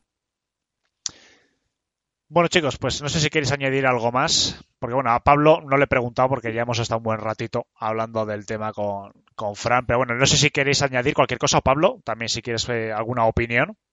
No, no, yo creo que, en la entrevista hemos hablado largo y tendido de, del tema de, Celtics y, de Irving. Yo creo que, ha quedado bastante, bastante claro, la verdad. Y muchos puntos de vista aparte de, de los nuestros de, de Frank. Yo creo que lo que sí que es cierto, y ya pasamos a un poquito a varias noticias, eh, que los Celtics yo creo que este verano tienen que hacer cambios. Yo creo que sí que ha sido un fracaso, sobre todo por la plantilla que tenía, como bien ha dicho Emilio, la plantilla que tenían, eh, que tienen todavía. Es espectacular, una plantilla que en principio tenía que haber estado allá arriba. No digo primeros, pero bueno, quizás peleando por el segundo o tercer puesto desde el principio de la temporada. Yo creo que sí, todo el mundo se lo esperaba con razón, porque tú cuando tienes ese equipo tienes que exigir al máximo. Ya ha habido muchas decepciones. Eh, Gordon Hayward ha sido una decepción, porque bueno, han tenido todo un año completo para entrar en una dinámica de equipo, excepto partidos en concreto, yo creo que no lo ha hecho. Y hay que recordar que es el primer jugador en salario, son casi 32 millones, o sin el casi lo que está cobrando y va a haber cambios, estoy totalmente convencido. Además, el público de Boston es muy exigente, de los más exigentes de la NBA. Y yo creo que otro año así, aunque para otro equipo llegar a, unas semifinales puede ser bueno, puede ser decente, una temporada eh, en principio, bueno, para cualquier otro equipo muy potable. Evidentemente para estos Boston, y además la manera ¿no? con la que han perdido, yo creo que no, no es aceptable. Entonces estoy seguro que a partir del 1 de julio habrá movimientos en la franquicia. Bueno, vamos a pasar un poquito a comentar varias noticias antes de despedir el programa. Y la primera noticia que me gustaría comentar es, eh, tiene mucho que ver con Sergio y con su franquicia, con los Lakers, o con la franquicia que sigue, mejor dicho y es estas, eh, estos comentarios ¿no? acerca de Tyron Lue, que parece que se ha sentido insultado por los Lakers. Parece que las negociaciones. Imagino que Sergio anticipo que a lo mejor se alegra, ¿no? Pero bueno, la noticia es que está en un punto muerto porque parece que los Lakers solo le ofrecían pues un contrato de tres años vinculado a lo que le queda a, a LeBron firmado en los Lakers y además parece que no le ha gustado la idea de que Jason Keith pudiese ser su asistente de una manera un poquito impuesta, ¿no? Por, también por la, por la franquicia angelina.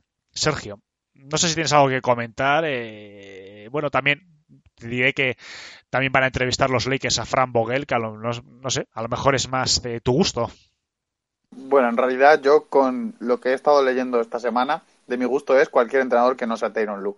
Quiero decir, no es que Tyron Lu me parezca mal, sé que Toby no está de acuerdo y siempre es el que nos critica cuando insultamos a Tyron Lu, pero no creo que Tyron Lu con LeBron, quiero decir, ya se ha demostrado que bueno, que gana un anillo, pero que el resto, bueno, un anillo, otra final, otras dos finales, bueno, quizá no esté tan mal. Pero, no sé, el problema con Tyron Lu, que es por lo que he estado leyendo yo, los Lakers le querían ofrecer tres años de contrato. No sé si sabéis cómo va lo de los entrenadores o si lo sabe el público, pero en general se ofrecen contratos de mínimo cinco años. Esto se hace porque aunque la mayoría de entrenadores no duran cinco años, si les despiden, pues tienen parte de ese dinero, se lo prorratean y bueno, se sacan un sueldecillo para unos cuantos años más. Básicamente, creo que los Lakers le ofrecían tres años por 18 millones y él quiere en torno a cinco años por 18 millones. Es decir, la discusión está en torno a 36 millones de dólares, que no es poco dinero, honestamente. Y aparte de eso, no estaba de acuerdo en que, no quería aquí de allí de asistente, que quería ponerle los Lakers un poco para eso, para desarrollar jugadores o yo que sé qué historias se están inventando esta vez. Entonces por ahí estaba un problema, yo que sé. Yo entrenador, no sé, cualquiera, ya me da igual. Que lo decidan pronto para que se ponga a mirar el draft con los demás, para que miren los movimientos de la agencia libre o traspasos lo que quieran hacer. Pero, no sé, Frank Vogel, es que lo decía ayer Toby, y creo que acertadamente, que son entrenadores para la búsqueda de entrenador en el año 2004 o 2005. Porque ahora, pero bueno, no sé, ya prácticamente cualquier entrenador me da igual. Solo quiero que se acabe este culebrón, que además siendo de los Lakers es horrible porque cada entrenador y cada problema que hay se monta un pifostio que no veas. Bueno, no sé si alguno que aunque no sabéis de los Lakers tenéis alguna opinión acerca de algún entrenador que encajaría. ¿Pensáis que de verdad Tyron Lu va a acabar entrenando a, los Lakers? Quería opinar una cosa antes de, de si sí o si no va a entrenar. Es que hubo una opinión dividida entre la directiva porque eh, los Bass sí querían que entrenase Tyron Luke, eh, los Rambis no, hubo ahí un, tema de decisiones un tanto raras, ahí también pues de Lu y demás. Y yo creo que al final eh, lo que decía Toby, que supongo que ahora dará su, argumentación, yo creo que no va a entrenar Tyron Lue a Lakers. Me gustaría mucho Lionel Hollins o, o Mark Jackson, la verdad, me gustaría que entrenasen a Lakers, aunque bueno, ya creo que vista las alturas y vistos todos los ridículos que hemos hecho en estos meses la franquicia de, Doro y Púrpura no nos podemos permitir florituras de poder escoger y yo creo que cuanto antes acabemos este culebrón, mejor que mejor. Toby, imagino que tendrás algo que comentar. No, bueno, más allá de que yo mm, estoy abiertamente a favor de Tyron Lu como entrenador, no me parece tan malo eh, como se quiere hacer creer. Tiene tres finales en, la NBA, muchas más que eh, el 90% de los que dirigen hoy en la liga. Y está bien, lo hizo con LeBron James, entonces, qué mejor que volver a reunirlo con LeBron James si querés llegar a las finales. Em, pero bueno, más allá de que lo que le quisieron hacer eh, fue medio para espantarlo, hoy ni siquiera al entrenador más novato le tratan de poner un asistente y cosas así y le cortan los años de contrato. Esas cosas, eh, no sé, Monty Williams, que no tiene ni el 10% de los méritos de Lu, firmó por cuatro años con la libertad total para armar su staff, lo mismo no sé, eh, novatos que entraron el año pasado, Lloyd Pierce, eh, James Borrego, entonces esa parte me parece que desprestigia a la franquicia porque no tiene cómo negociar ahora con, los buenos entrenadores que hay disponibles, eh, que no hay muchos tampoco, que una búsqueda de los Lakers hoy se centre en Frank Vogel, Mike Woodson y Lionel Hollins en el 2019 teniendo a LeBron James, me parece que primero le están errando, pero mal al estilo que quieren.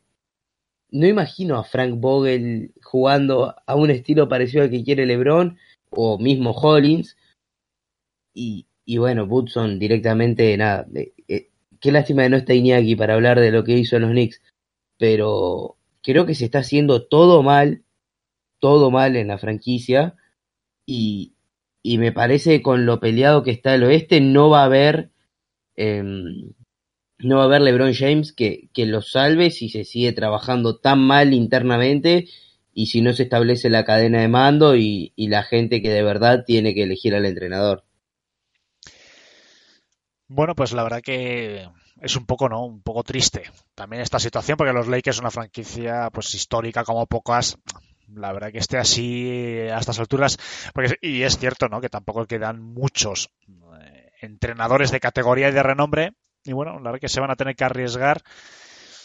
Y a mí me parece que, mucho está sonando el nombre de Tyron Lu, ya no ser que haya una sorpresa de, de última hora, quizás para disgusto de Sergio en este caso, eh, a lo mejor acaba entrenando, no lo sé, no lo sé, porque además la propia organización de los Lakers es una organización compleja y mucho propietario de por medio, como también estaba Pablo comentando, y la decisión no va a ser, no va a ser fácil.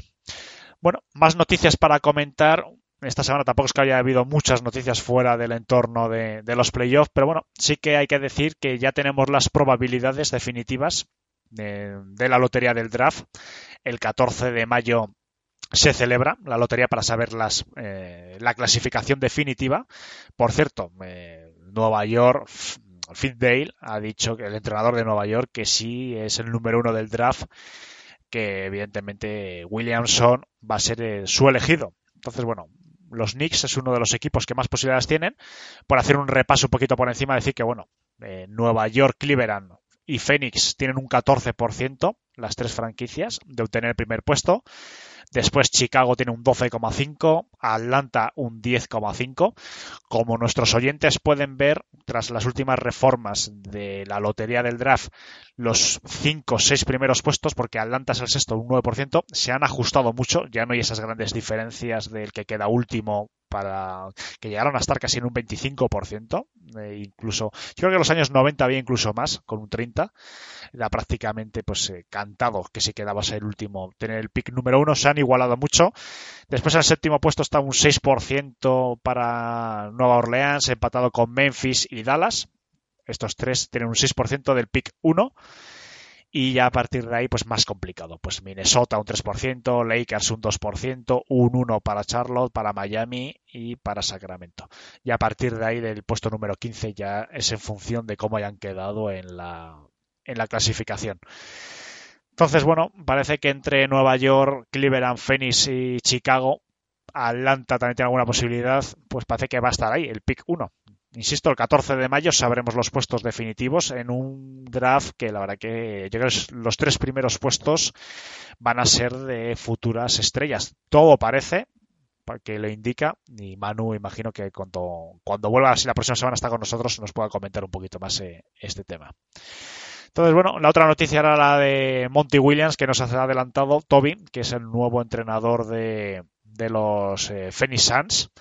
Ha firmado, pues bueno, no tiene mucha experiencia, son cinco años lo que estuvo como entrenador principal de los eh, de Nueva Orleans, con unos resultados, bueno, mediocres dos años en, en playoff, tanto el primero en el 2010-2011 como en el 2014-2015, perdieron en primera ronda ambos. Bueno, y los últimos, los tres años intermedios, pues la verdad que no, no pisaron. Discretito, sí que es cierto que tiene eh, como asistente, tiene experiencia el último año, además en, en, los Sixers. No sé, Emilio, si, bueno, si se hablaba un poquito de él, se sabe un poco cómo lo ha hecho como asistente. Sí que es cierto que los asistentes no tienen demasiada prensa, ¿no? Pero bueno, no sé si habéis oído un poquito para bien o para mal hablar de él. No, eso te iba a decir, digo, tampoco tiene tiene excesiva prensa los asistentes, pero sí es verdad que, que tiene buena fama. La verdad que, que además se lo, estado, se lo, han estado rifando varios equipos. Se lo ha rifado eh, Lakers, Phoenix, también ha sonado para, para otros equipos como, como Cleveland y creo que creo que Phoenix acierta porque la época que estuvo en New Orleans no recuerdo que fuera tan mala como que tampoco le acompañó demasiado la plantilla. Entonces, no creo que, que, sea una decisión excesivamente arriesgada, como pudo ser Kokoskov en verano, y la verdad que tendrá cierta parte de culpa en lo positivo en lo bueno que haya hecho Brett Brown en Filadelfia, por lo tanto yo creo que, que decisión cuanto menos positiva. Y bueno, ya veremos los resultados y también la plantilla que, que le ponen a su cargo, pues será clave para, para que le vaya bien por allí. Bueno, pues este fin de semana el único partido, porque de, depende de cómo queden las demás eliminatorias, el único partido fijo para ver, porque bueno, esta noche, evidentemente, la que estamos grabando, eh, no los podemos recomendar los partidos porque emitimos el podcast mañana, pero insisto en la que madrugada del viernes tenemos a las 3 de la mañana un decisivo Warriors contra los Rockets y después el, el sábado creo que no hay partidos y el domingo, pues en función de cómo hayan quedado la eliminatoria de Portland y de los Warriors, e incluso de los Sixers podríamos tener tres partidos en la madrugada del domingo.